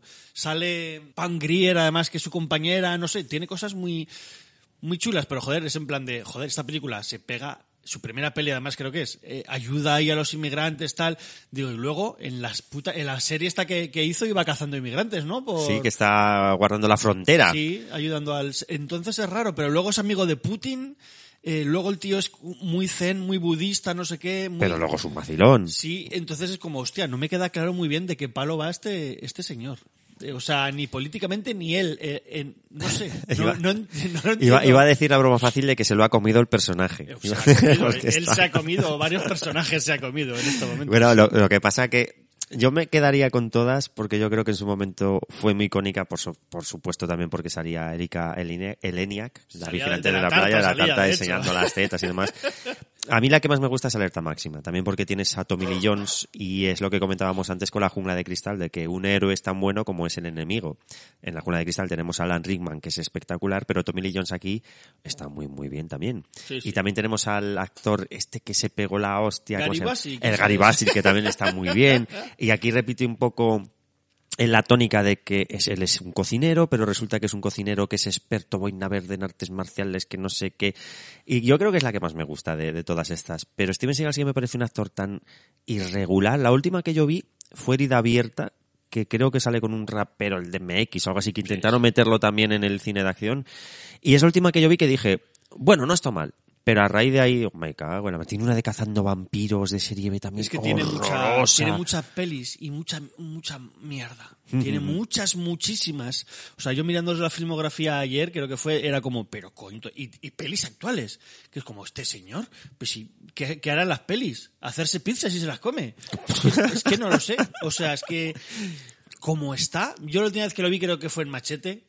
Que, sale Que hace de ahí, malo, además. Sí, hacía Ujú. una escenita y tal y bueno y, y sin más pues haciendo lo que no, es que no ha sido un tipo muy espectacular no Creo Cierto, que él- cierto, sí. creo que él quería mostrar cómo era cómo podría ser los combates reales cómo podría ser eso muy real pero claro tampoco era muy espectacular pero bueno no sé ahí está desde luego es un es un icono de Y hay- que comentarlo, hay que de comentarlo. acción de, Ujú. de los 90 entonces mm, eh, tú te quedas con Alerta máxima. máxima Ujú. yo me quedo vamos a decir las dos por encima de la ley difícil de matar las podrían ser casi hasta segunda parte una de la una de la otra. Y seguimos con el siguiente que este tipo también a mí me cae muy bien de decir no entiendo muy bien por qué me cae muy bien. Un rubio rubiazo de dos metros como es el señor Dolph Langren He-Man, quedan 8,4 cromones para que salga la luna en Criscol. Debemos encontrar la llave cuanto antes. ¿Cuál es el plan? Cuando encontremos la llave, Wildor marcará las coordenadas de Grayskull. Utilizaremos la sorpresa. Sí, claro, entramos en el Salón del Trono, luchamos contra los miles de soldados de Skeletor, anulamos el campo de fuerza y liberamos a la hechicera. Exacto. Si vamos a separarnos, sincronicemos nuestros localizadores personales. ¿Estáis listos? Ya. Si encontráis la llave, activad la señal, Señal de, de posición. posición. Buen destino. Buen destino. Buen destino. Ignacio Zarranz este este guapo, bien guapo eh bueno Joder, o, o lo era Y lo sigue siendo. ¿eh? Susana me dice que, que sigue teniendo su, su atractivo. Ya rondará los, cin- los 60 también. Hombre. Este Iván Drago, ¿no? El arma rusa. atractivo e inteligente, porque todos estos con estalones se supone que es de los más, de los que tienen mayor coeficiente intelectual, no sé.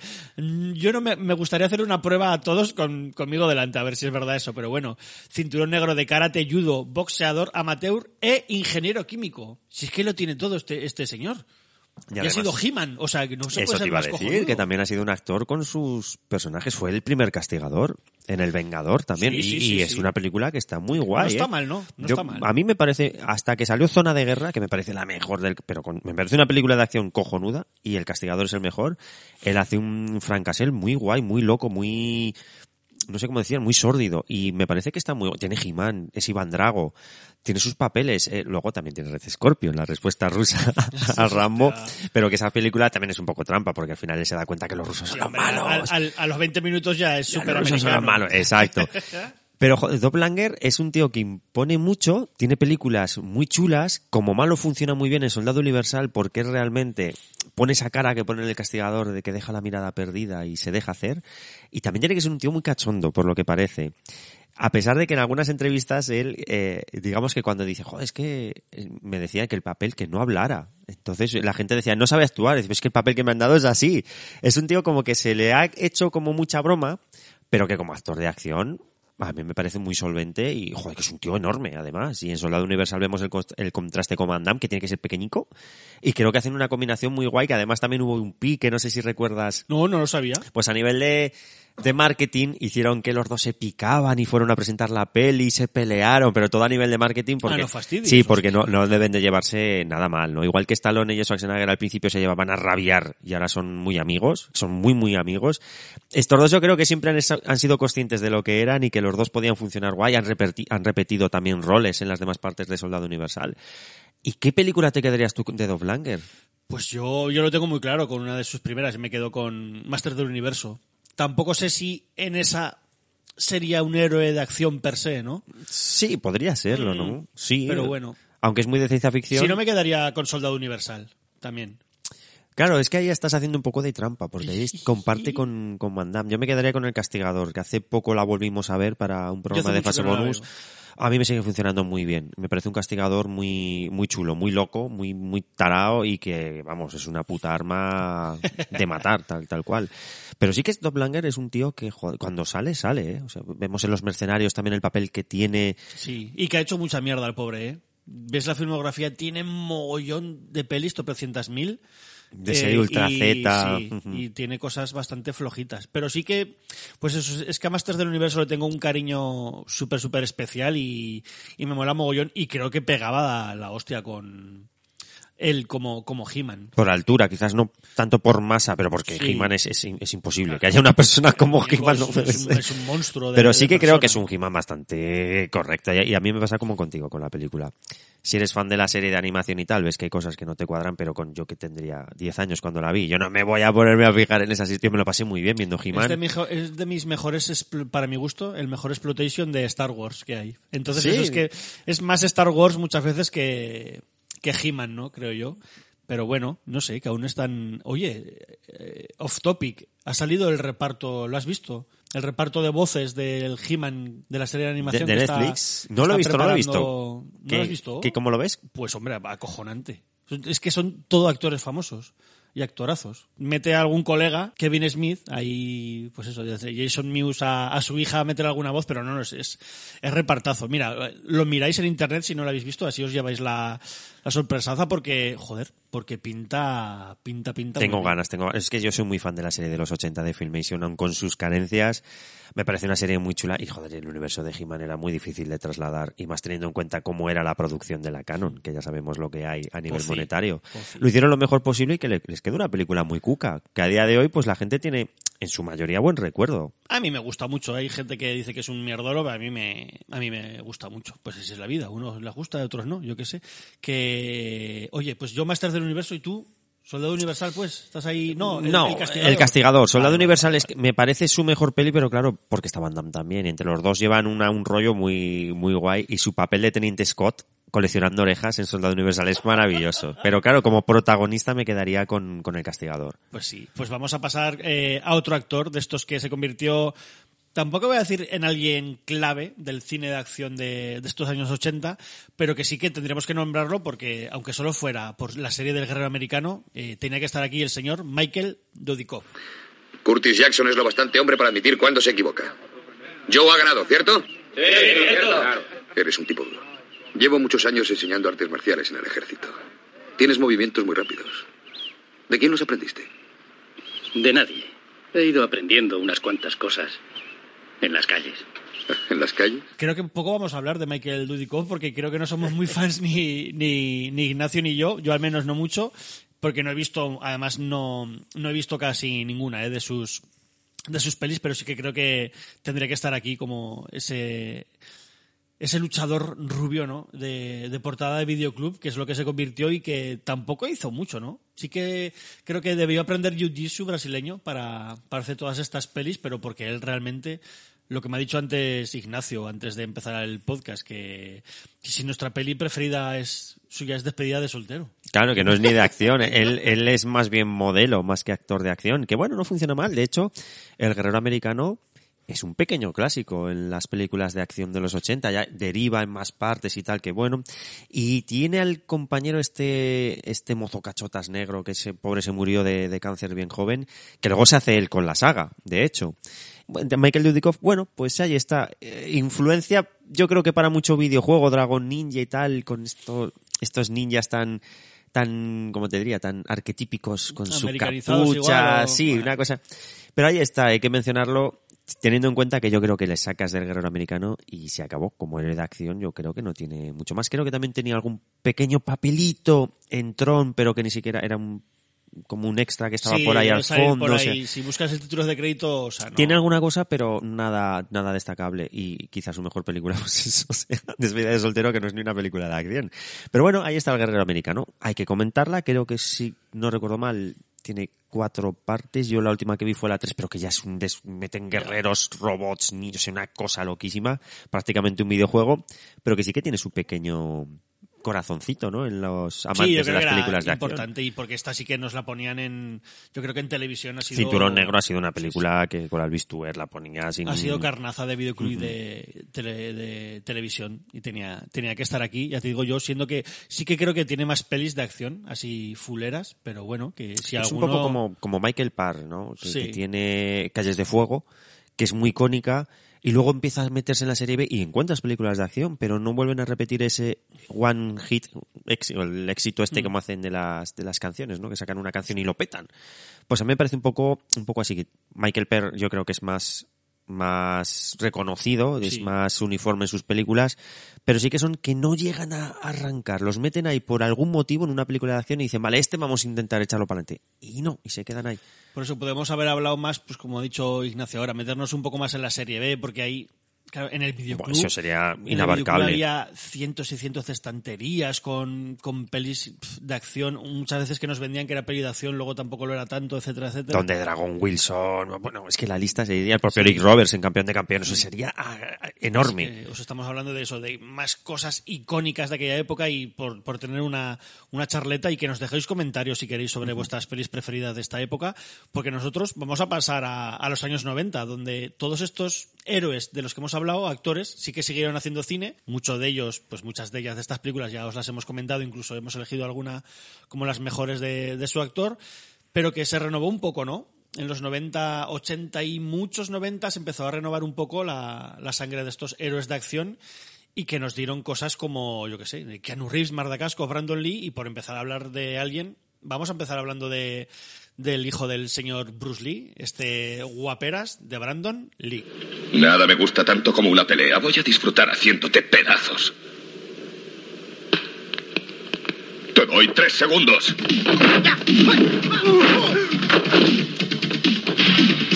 Te doy tres segundos. Tampoco podemos hablar mucho, ¿no? Porque desgraciadamente su carrera pues, Truncada. fue, fue corta, por lo que ya todos sabéis, no lo vamos a repetir. Este señor murió durante el rodaje del, del Cuervo. Y que de artes marciales eh, no he buscado mucho, pero lo que sí que yo creo que viene algún documental es que sí que, claro, debió entrenar con su padre, con Bruce Lee, y hacer cosas, pero que cuando falleció Bruce Lee, eh, él dejó las artes marciales. O eso al menos tenía entendido yo. Si alguien lo sabe o algo, que lo, que lo deje en comments, porque yo eso es lo que tenía entendido. Y bueno, podría haber sido un héroe de acción bastante guay, ¿eh? Camino llevaba. Podría haber, es que, ojo, esto es un guacif, un guacif interesante. Sí, sí. ¿Qué hubiera pasado de no haber caído con el cuervo? Si hubiera estancado ahí, hubiera sido el cuervo para siempre. Llevaba muy pocas pelis lo, lo hubieran, y era bastante guapo de ca... que decir, que era un tío- Funcionaba bien, sí. sí. Sí, Entonces yo, yo creo que sí que tenía madera para ser como un renovador de estos, pues no sé. Hombre, igual hubiera acabado, luego hablaremos de él, como Marda Cascos. Puede ser, ese es, No es- lo sé. es curioso, o sea, es, ¿qué hubiera pasado? Porque él sí que tiene películas anteriores, Little Tokyo, Sí, Rapid, Rapid Fire. La- Little Tokyo comparte además con Dove Langer, o sea, Sí. es una buena manera de lanzarte a conocer. Pelis no muy malas, eh, pero tampoco excelentes. Pero bueno, son pelis divertidas. Era como series B bastante divertida en que él, pues eso, es que físicamente tenía bastante gracia este tío. No sé, es que tenía aporte. No sé. Sí, sí, lo que, lo que pasa que yo creo que el, que el cuervo lo consume tanto, o sea, es tan, está tan ligado, ya no sé si es por el fallecimiento de él, todo lo que se crea. A mí, de hecho, no me mola, ¿eh? No a, soy mí el, fan. cuervo, a mí el cuervo me gusta, A mí yo no soy pero, fan del pero Cuervo. muchísimo. Del director me gusta más Star City, pero es que el cuervo me, me, me gustó mucho porque fue una película muy de su, de su época, yo creo que nos marcó a todos la historia de. Eric Draven. Y no sé qué hubiera pasado, si se hubiera podido despegar del personaje. Bueno, hubo más partes del cuervo pues, con mayor o, o mejor fortuna. De hecho, Hostia. Marda Cascos protagonizó la serie, retomando Sí. el papel de, de Eric Draven. El propio Darth Furlong también creo que en la tercera o la cuarta, porque ya no recuerdo cuántas hay, también volvió a repetir el rol y bueno, Edward Furlong pues ya sabemos cómo está ahora. Pero es complicado saber hacia dónde hubiera ido Brandon Lee y como película, como actor de acción, sí, y yo me quedaría con El Cuervo, que quizás es la que menos película de acción, ¿no? sí, porque no Mm. deja de ser una película de superhéroes. Lo que pasa que, claro, es todo tan bonito a nivel estético, a nivel musical, es una película muy de su tiempo, que si la sacas de ese tiempo, yo no sé cómo funcionará para los chicos. De... Yo soy totalmente Yo la tengo por ahí. a mí es que me encanta esa peli. No me he atrevido a revisitarla, porque yo creo que sí que se ha quedado muy ahí. Muy anquilosada. visu- Mm. visualmente en esos años. Es, eh, A mí es que le tengo tanto cariño que yo la veo, a mí me va a funcionar siempre, porque me gusta mucho. Esos pero- primeros 90, ¿no? No sé de qué año será el Cuervo, ¿no? 94 93, será. 94, no sé, pero es... Ahí visualmente se han quedado un poco rencantes, sí que es verdad que no han aguantado bien el paso del tiempo, pero bueno, pues eso, nos quedamos con el cuervo, yo sí que os digo que, que le deis un vistazo a pues eso, este, este Tokio ataque frontal o Rapid Fire, sobre todo esta primera, el Tokio... Little Tokyo. Little Tokyo, que bueno, lo que ha dicho Dolph Lundgren y también salía Tía Carrere por ahí, luego hablaremos un poco de las féminas, que parece que no las queremos, no las queremos nombrar, pero sí, luego hablaremos de ellas, y que bueno, que están un poco al mismo nivel las dos, las dos pelis son muy entretenidas, no son una maravilla, pero eso yo... Os podéis ver la, la filmografía casi completa que... En, en- en dos tardes, ¿no? Prácticamente, por, por desgracia. Pasamos rápidamente. El señor Mark Dacascos.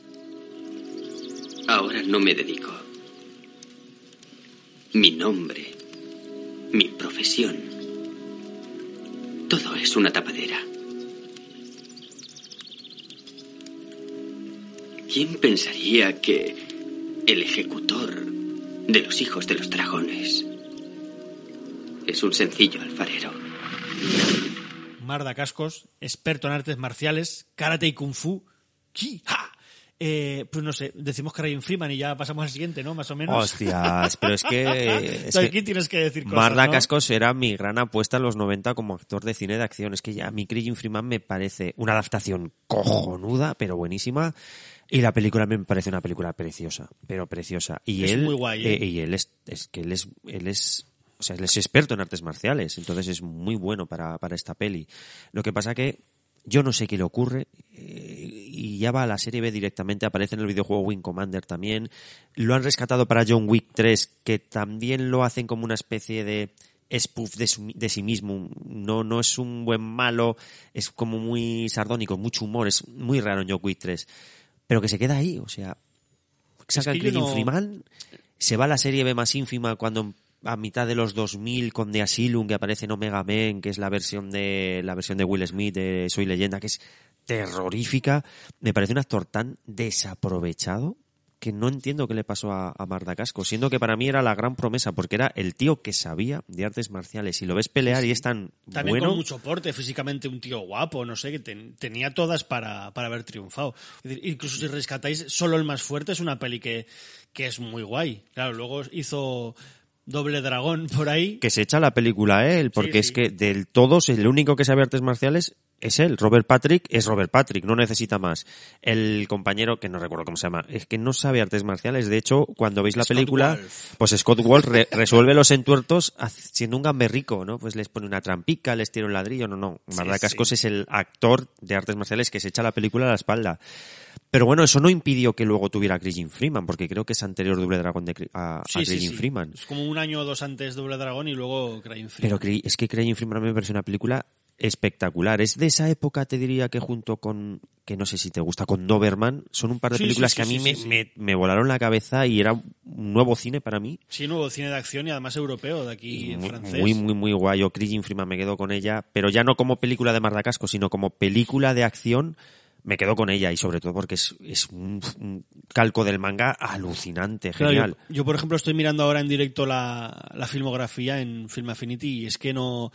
Es que no sé. Yo no sé si su manager es que ha sido el peor de Hollywood, pero es que no tiene ni una peli buena. Quiero decir, en todos los 90 hay pelis que, que os puedo decir Reencarnación, ADN, Fuerza Máxima, Santuario, Boogie Boy, Sin Código de Conducta, La Serie del Cuervo, El Color del Honor, China Strike Force. Es que no, no hay nada que, que conozca a nadie. Eh, Nacer para morir tiene aquí buena puntuación. Yo Sí, no pero esa es con Li, si no Sí, recuerdo mal. Sí, sí, o sea que es como secundario Ujú. tal.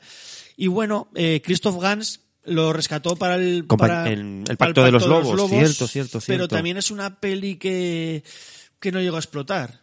Cierto, no me acordaba de, eh, de- del Pacto de los Lobos, que también sale con el Doberman, ¿no? Con el actor de Doberman, ¿puede ser? El Pacto de los Lobos, eh, sí. sale Vincent Cassel. Vincent no sé, no qué exacto. hacía, pero sí, sí. Exacto, que creo que es Vincent No es el Cassel es el prota, protagonista y este es coprotagonista. Mm. Y también tiene alguna, alguna escena de acción muy chula. Y también es una película visualmente súper impactante, El Pacto Que de los Lobos. Estoy viendo la filmografía de Christoph Gans que el tipo hizo una película en el 95, 2000, Craig Freeman, 2001 El Pacto de los, Lo- de los Lobos, 2006 Silent Hill y hace seis años La Bella y la Bestia. Es que creo que Christoph Gans estuvo en la trena. ¿eh? ¿Ah, sí? Es que creo que cuando terminó Silent Hill lo metieron en la, Pues- en la trena, pues colega. estuvo unos añitos. Porque Sí, sí, sí, Pues sí, igual mira. han vuelto al carcelar que lleva seis años sin dirigir. Yo eso lo tengo ahí, luego lo miramos si te, si te parece, pero creo que Christopher Gans estuvo, estuvo en la cárcel. No sé por qué exactamente, pero me parece que sí, que lo metieron a, a Chirona. Pero tiene un par de películas, ojo, eh, de bastante renombre. Sí, luego tiene un episodio antes. Brian Yuzna, lo- hay un- el Necronomicon, es una peli de tres episodios, dirige uno de los episodios, que de hecho es- el mejor episodio con el que se abre la peli. Y es un actor, pues eso. Luego, sí, aunque, nos, aunque solo sea para nosotros, cuando cerramos el programa miramos lo de a ver. A ver, a ver, yo, a mí me suena que si es como el director de Jeepers Creepers, que también, ¿dónde estaba? Pues estuvo en la cárcel por abuso. Este, es, no, no sé si es por abuso o por qué, pero que yo creo que sí que pisó la cárcel. Joder. Oye, pues después de tanta bajona con Christoph Gans y pobre Marda Cascos, nos quedamos con Karim Freeman, eso no hay Pero, pero como película muy buena, Sí. muy buena. Y vamos a hablar con alguien que, ya sea en, en la acción o no, aunque últimamente es gracias a la acción, alguien que ha triunfado y aunque es- él esté siempre muy triste y de bajona, eh, vamos a hablar del señor Keanu Reeves.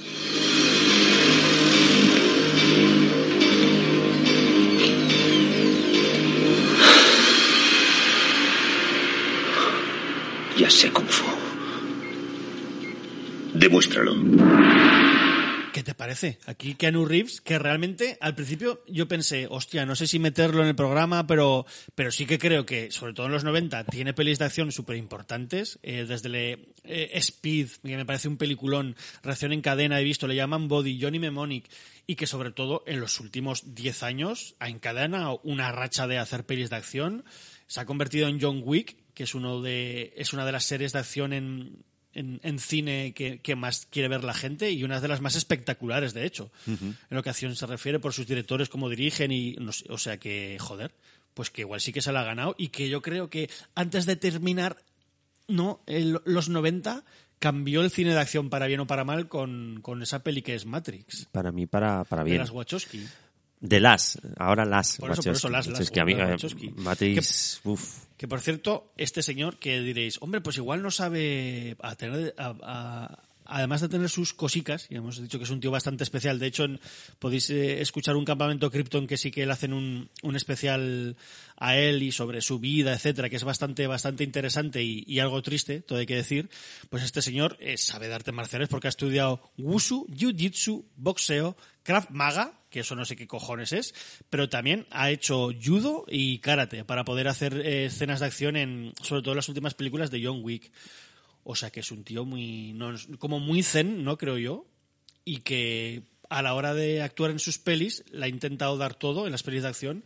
Y coño, que eso, que ha aprendido hasta artes marciales exprofeso que, que no sabía, como estas últimas que he Es dicho. que en John Wick, las escenas de acción, que hay muchas que hace él, el tío está. Y que ya será cincuentón, ¿no? sí, o algo sí. así, o Eh, sea que cincuenta y poco o algo así. Yo creo que sí que tendría que tener 50 y Ah. algo, pero es que el tío se, se mueve como, como pez en el agua. Incluso cuando ves algún making of de cómo él se entrena con armas y tal, es que realmente el tío se involucra de una manera espectacular. Y, y sí que es un tío que tiene speed, es, marca mucho. Sí, sí. Eh, le llaman Body, con el fallecido Patrick Swayze también hace una combinación genial. Es una que también sale Gary Busey, ¿no? Sí, sí. ¿El Gary Busey es el padre o es el hijo? Gary Busey es el padre. Vale, pues sale el padre, ¿no? y que es una película que también, joder, marca mucho y yo creo que es una película en su momento muy guay. También muy de flipados, como decías tú antes, pero es una película muy interesante. Eh, como comentábamos, Speed, Johnny Memoni, que entra en esa, con Dolph Lundgren además, entra ahí en esa época digital, en esa era Pero si digital. te das cuenta, yo no creo que se le tenga tan reconocido, ahora igual más, pero dijéramos que te dicen en el 2000 y poco, eh, héroes de acción, igual no estaba tan reconocido como héroe de acción, Tienes razón, yo creo que no. pero hostia, realmente le llaman body, cambió un poco el nuevo cine de acción, o sea, porque era un cine de acción más sesudo, por así decirlo. No sé si se me explico, que era no era tan espectacular, pero era otro porque es de Catherine Bigelow además, creo, ¿no? Y tiene un guion bastante Sí. bien estructurado. Entonces es un tipo de es, es una peli que marcó mucho, le gustaba mucho a la gente, cambió un poco ahí, era otro tipo de cine de acción, Speed, de repente se convirtió también en un pelotazo, un- una acción speed, speedica, además nunca mejor Nunca dicho, mejor dicho. Que, que pasaba casi en, en tiempo real, ¿no? Era, eh, a mí esa peli me, me gustó mogollón. Pero es que con, con Matrix, otra vez, eh, vuelve, regenera la forma de acción del cine de acción a partir de los 2000, todo se fijaba en Matrix. De hecho, fue, una, fue un pelotazo, estuvo de puta madre, pero también hizo que el cine de acción se fijara demasiado en esta peli, fuera todo muy redundante, siempre acabando en el tiempo bala, etcétera, etcétera. Pero coño, él estuvo ahí, fue el primero que hizo eso, fue putoneo. Y es que ahora lo ha hecho lo mismo con John Wick. Casi parece que ahora mucho cine de acción se fije en eso. Es que digo, joder, pues al final es un tío bastante relevante para, para el jodido Y cine lo, de y, lo, acción. y lo será, y lo será. Mira, salvando las diferencias, porque sí que hay cosas que, bueno, a mí me parece que Matrix será en un futuro recordado como lo fue, como lo es Star Wars. Lo que pasa que Star Wars, digamos que es más, todas sus partes, la trilogía original tiene reconocimiento y Matrix la primera rompe de una manera bárbara, inventa efectos especiales, reinventa el cine y su segunda y su tercera parte digamos que no, para mí no están a la altura, yo creo que para la mayoría penca. Pero sí que Matrix cambia, joder, yo cuando salí de ver Matrix dije, he visto algo que no había visto antes, cambia mi manera, entre comillas, de entender el cine de acción, los efectos especiales cuando están a servicio de la historia, porque realmente te crees como es Matrix, cuando te cuentan cómo funciona Matrix y ves en la peli, los efectos especiales están a servicio del guion y lo que te está contando sí, la sí, peli. Es una película que para mí en el 2000 prácticamente lo cambia todo. En el, cine de acción, como tú decías, luego sale mucho el efecto de balas, se absorbe en videojuegos, en Max Payne. Eh, luego hay una película con Hugh, Cha- con Hugh Jackman que hace como de ladrón, no recuerdo cómo se llama, que también empieza con una explosión, con un efecto bala. O sea, se absorben muchas cosas de Matrix, se disuelven en el cine y digamos que pierde esa, ese toque de, de brillantez que tiene Matrix. Pero joder, es la primera peli que lo hace. Y a vista, a vista día de hoy me parece que sigue funcionando de una manera espectacular. Y claro, yo, que Keanu Reeves es que tiene una carrera también que ha metido de todo. Es, es Jonathan Harker en Drácula, de Bram Stoker, un papel que también no lo encumbra porque se lleva todo el mérito Gary Oldman, pero es un papel que también es muy importante para él. Es Billy Ted, ¿no? También sale en las Sí, empezó con el cine indie haciendo cosas muy indies bastante decentes, ¿no? Con Sant. Privado, por ejemplo, con, con su amigo eh, Reeves, eh, Keanu Reeves, River- River Phoenix, Phoenix. que también fallece. Luego también tiene la de eh, El pequeño Buda, también es una película que como que lo pone muy en el calderero, pero no es una película de acción. Pero el tío es que es lo veo como que vale para, para prácticamente todo lo que le eches. Y, sin ser muy buen actor además, ¿eh? que es bastante limitado, pero bueno, tiene su, tiene su carisma, creo yo. Yo lo que pasa que creo O lo, que el tío se, sabido, involucra. o lo, has lo sabido explotar. Lo que dices tú, siempre se, la tom- se ha tomado muy en serio Muy, todo que exacto, hacía. muy en serio Ajá. todo. Entonces, el tío cuando tiene un papel se mete de una manera que lo da todo. Y John Wick es, la primera parte de John Wick es una película que pasaron de ella como de la puta mierda. Y es que Año Reeves el que dice, hostias, a esto le veo potencial, me voy a meter. Y fíjate, lo ha convertido en una franquicia, llaman por la tercera parte, que iba a ser sí. trilogía, pero que no tienen cojones a cerrarla por la cantidad de pasta que genera. Sí. Y al John final Wick, se va a tener que enfrentar ya a extraterrestres de otras es que, dimensiones. eh, bueno, si ya empieza a haber teorías de que él ya está muerto. O sea, es una. John Wick empieza a ser una locura tal que cada uno empieza a tener sus teorías. Sí, pero sí. También intenta re- reinventarse John Wick en cuanto a la manera de hacer acción, película tras película, porque en esta John Wick 3 tenemos planos secuencias con perros, hostias, ya hay coreografías en las motos, hay coreografías con perros atacando a gente. Es una cosa que intenta reinventarse a sí misma, que la fórmula yo creo que se empieza a quemar bastante en esta tercera parte, pero que sigue funcionando y generando una cantidad de pasta en taquilla acojonante y que lo ha puesto ahí, ¿eh? En el Aquí- calderero aquí, otra por vez. ejemplo, leo que no sé si será verdad, eh, Matrix 4 para 2021 y, y John Wick capítulo 4 para 2021. Sí, de hecho se iban a enfrentar en taquilla, Sí, ambas. o sea que puede ser el- la acción de dentro de un año se- seguirá siendo para para Keanu Reeves, a ver quién le hace frente, ¿sabes? A esas dos, a esas dos putas Es que la- también volverá con Billy Ted. Quiere decir que, joder, pues el tío, yo creo que, no sé si a propósito o no, pero ha sido bastante listo de cómo han causado su carrera, porque si vemos a todos los demás que hemos ido hablando, pues van hacia abajo, ¿eh? Van hacia el Este al revés. Y también es una persona que cae especialmente bien a sus fans. Es un tío que, sin quererlo, igual luego el tío, yo qué sé, tiene fotos de niños en pelotas, no lo sé, pero el tío sin quererlo es una persona que genera como mucha empatía con, con sus fans. No, no se le caen los anillos por hablar con la gente, es como muy cercano y eso también debe de gustar bastante. Luego ya te digo, en su vida privada, pues yo no sé cómo será, pero sí queda una imagen de un tío muy enrollado y de muy que no tiene ego, es un tío que es muy sencillo, o es la impresión que da, porque vemos vídeos donde él cede su asiento en el, en el autobús, que va a trabajar en autobús y cosas de estas que gustan en el metro, bastante. en el metro, en el metro, que, que gustan bastante, y es un tío que sí que ha tenido el acierto, por ejemplo, de, de hacer Matrix, siendo que Will Smith se arrepentirá toda su puta vida, ha dicho que lo rechazó por hacer Wild Wild West. Pues tira, tira. Él no, él cogió el papel, lo dio todo, hizo muy buenas migas con, con sus compañeros, que de hecho en John Wick repite también con, con Morfeo, que no recuerdo cómo se llama el actor, con, ay, ¿cómo se llama? Lawrence Fishburne. Exacto, hace muy buenas migas con Lawrence Fishburne, con, vamos, que se lleva muy bien con todos sus compañeros. Y ahí lo tiene siendo, pero punta de lanza del, del género de acción actual con Jason Statham o The Rock o Ujú. Vin Diesel, más que claro, este tiene ya sus años a sus espaldas trabajando. Pues eso, po- podríamos hablar de muchos más actores, pero tampoco queremos que, ya te digo, que esto se haga largo. Simplemente ha sido una charla, porque nos podéis echar en cara con total acierto de que nos hemos dejado cientos de nombres, ¿no? Por- Jet Li, eh, hemos querido eso, hablar más de, pues igual de esa, esa parte más americana, entre comillas, que es lo que más nos llegó y hizo que fuera el boom de estos héroes. Eh, por ahí estaban, que los tenemos apuntados, pues que Casper Van Diem, ¿no? Que se intentó ahí con esa. Starship Troopers. Starship Troopers, esa peli de Tarzán. Wesley Snipes, joder, que es un tío que también sabía, creo que el tipo sabía de Aikido, Karate, Capoeira, Kickboxing, o sea, que es un tío que sabía artes Wesley. Snipes es el tío que pone a Marvel a lo que es a día de hoy. O sea, el gran Blade, éxito de, el gran éxito de Marvel es Blade, no lo olvidemos, ¿eh? que además de que es una película muy guay, es el primer gran estacazo de, de taquilla de Marvel. Es lo que genera todo lo que estamos viendo a día de hoy. Man ahí, ¿no? Eh, con- Simon dice, con Stallone, Pasajero 57, que me parece una película pequeñita pero bastante, bastante estimable, está, está muy bien. Y eso, y por hablar, eh, hay que hablar de las heroínas. Que yo el otro día hablando con Isabel me decía, pero bueno, ¿no vais a hablar de mujeres? Digo, pues es que tristemente creo que el papel de las mujeres, realmente si me puedo pensar, creo que hay heroínas más fuertes o, o más eh, mejor construidas que los hombres. Sarah Connor, ¿no? Eh, la teniente Ripley, pero que esto no hace que sus actrices hayan tenido una carrera que esté centrada en el cine de acción. O sea, sí que por ejemplo Iván Caru quería hablar de Cynthia Rothrock, eh, que sí que creo que es una tipa que se centró en el cine de acción a tope. También una, una tía que, que sabe controlar artes marciales de la hostia, pero claro, su carrera sobre todo se basa en sus inicios en películas en Hong Kong, creo yo, y sí que tiene cosas ya en Estados Unidos más adelante, ¿no? Eh, China Girl creo que sí que es americana y sí que es una, una heroína de acción en sí misma, pero no creo que sea tan conocida como todos estos. Y lo que hemos dicho, Brigitte Nielsen no podía estar ahí. Con Red Sonja, Sonja haciendo Super de en Hollywood 2. haciendo de mala quizá, pero no es una heroína tampoco. No sé qué opinas tú de este tema. Estoy casi, vamos, al 100% de acuerdo contigo. Claro, Brigitte Nielsen es que es una tía muy visual, es muy grande, muy rubia, pero realmente tiene Red Sonja, Cobra, que no es una heroína de acción en Cobra, de hecho es la dama a rescatar. Tiene algún papel haciendo de, de villana, como Super Detective en Hollywood 2, que está muy guay, pero porque ella destaca mucho ah, con, con Eddie Murphy, hacen una contrapartida muy chula.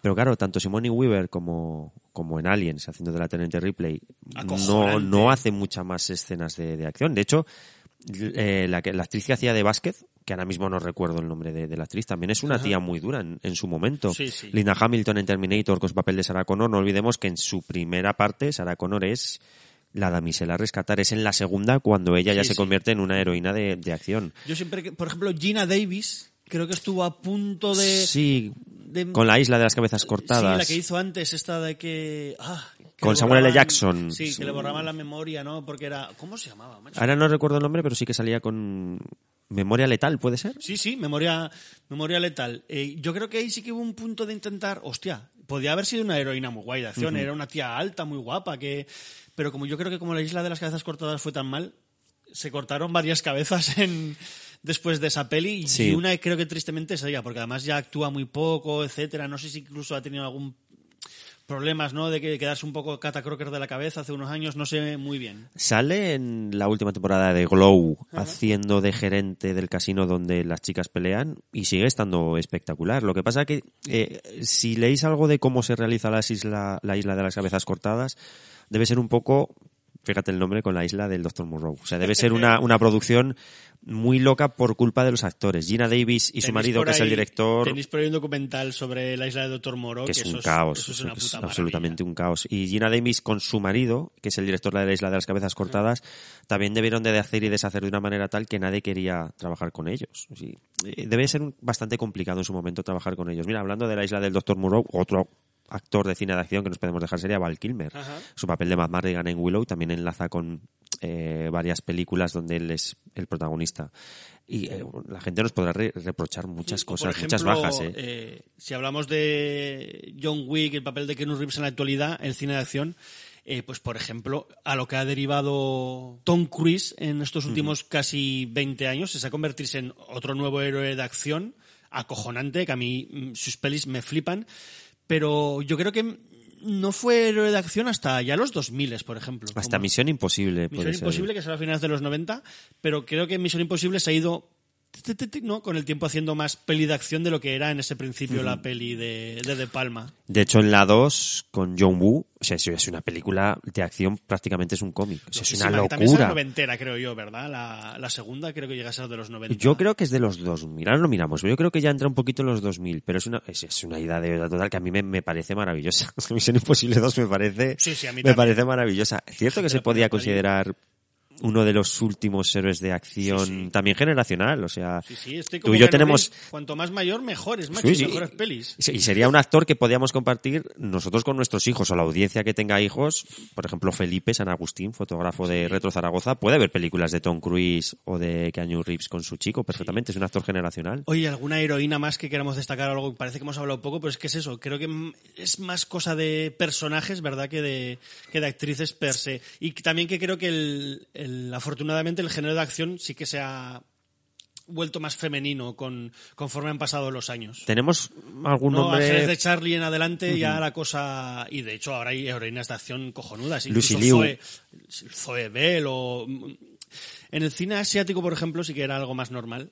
Eh, en todos, en los 70, los 80, pero pues eso, aquí le, le ha costado mucho más al mainstream a- acercarse a ese papel femenino en el cine de acción, pero vamos, yo creo que ahora está ya más explotado y está guay, ¿no? Hombre, Zoe Bell, no olvidemos que además es la doble de a- acción de Uma Thurman.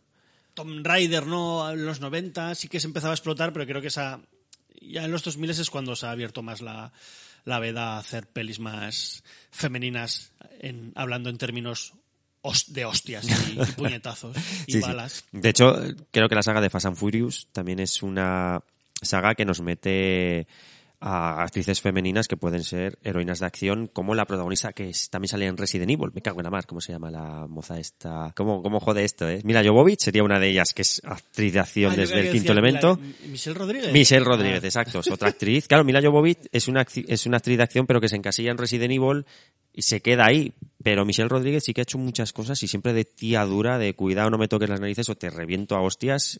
Y en la última peli de Fast and Furious, en el tráiler, tela. Zoe Saldaña también, ¿no? Eh, aparte de Guardianes de la Galaxia, ha hecho alguna cosita más de acción. Creo no que sé. sale en Riddick también, ¿no? En la tercera parte, que se llama Riddick, sin más, sí, sí. No sé qué eso. Simplemente hemos querido hablar de ese cine que nos curtió como devoradores del cine de tollinas y creo que eso. Era más un jueguito para, para llenar un capítulo más de siete notas en negro porque no sabíamos de qué cojones hablar y, que queríamos hablar esta...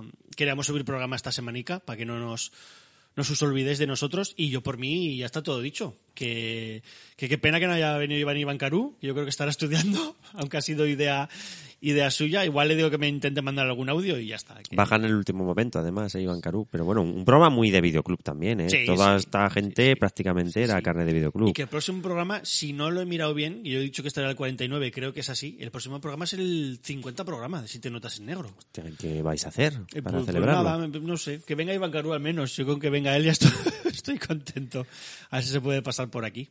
Sí, porque Ya, hacer- ya pensaremos algo, ya hacemos algo. sí. Ah, Tienes que hacer un especial con toda la gente que ha hecho de este programa lo que es. Y a todos los que han participado aquí a, Eh, a la Iván Cueva. He, engañado a bastante gente, o sea que se puede llenar esto. Sí, pero algo haremos. Sí, ya, ya se me ocurrirá. No sé el qué, pero ya se me, se me ocurrirá algo. Y eso que saber que al señor Ignacio Zarraz lo podéis escuchar aquí en Siete Notas en Negro y también en su propio podcast, eh, Fase Bonus, que os invito a todos y a todas a que le deis al play a su programa en iBox y, y otros sitios donde se puede reproducir. ¿Dónde estáis? ¿O estáis solo en iBox? O en iTunes, eh, no sé cuál es más, Spotify, pero sí, puede, en ¿no? Spotify, que creo que además nos dijiste tú que ya se podía Sí. meter el podcast y tal.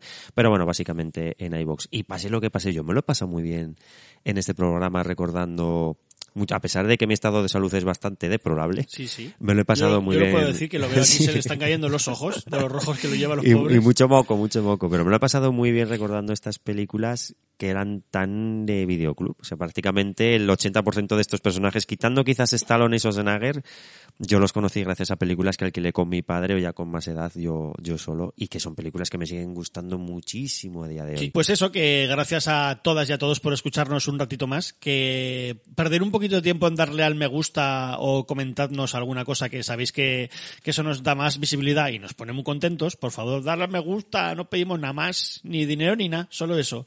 Y que nada, que volvemos en dos semanas con el programa número 50, que igual es un programa especial, no lo sabemos todavía o no, no tenemos nada pensado, pero bueno, igual se intenta hacer algo.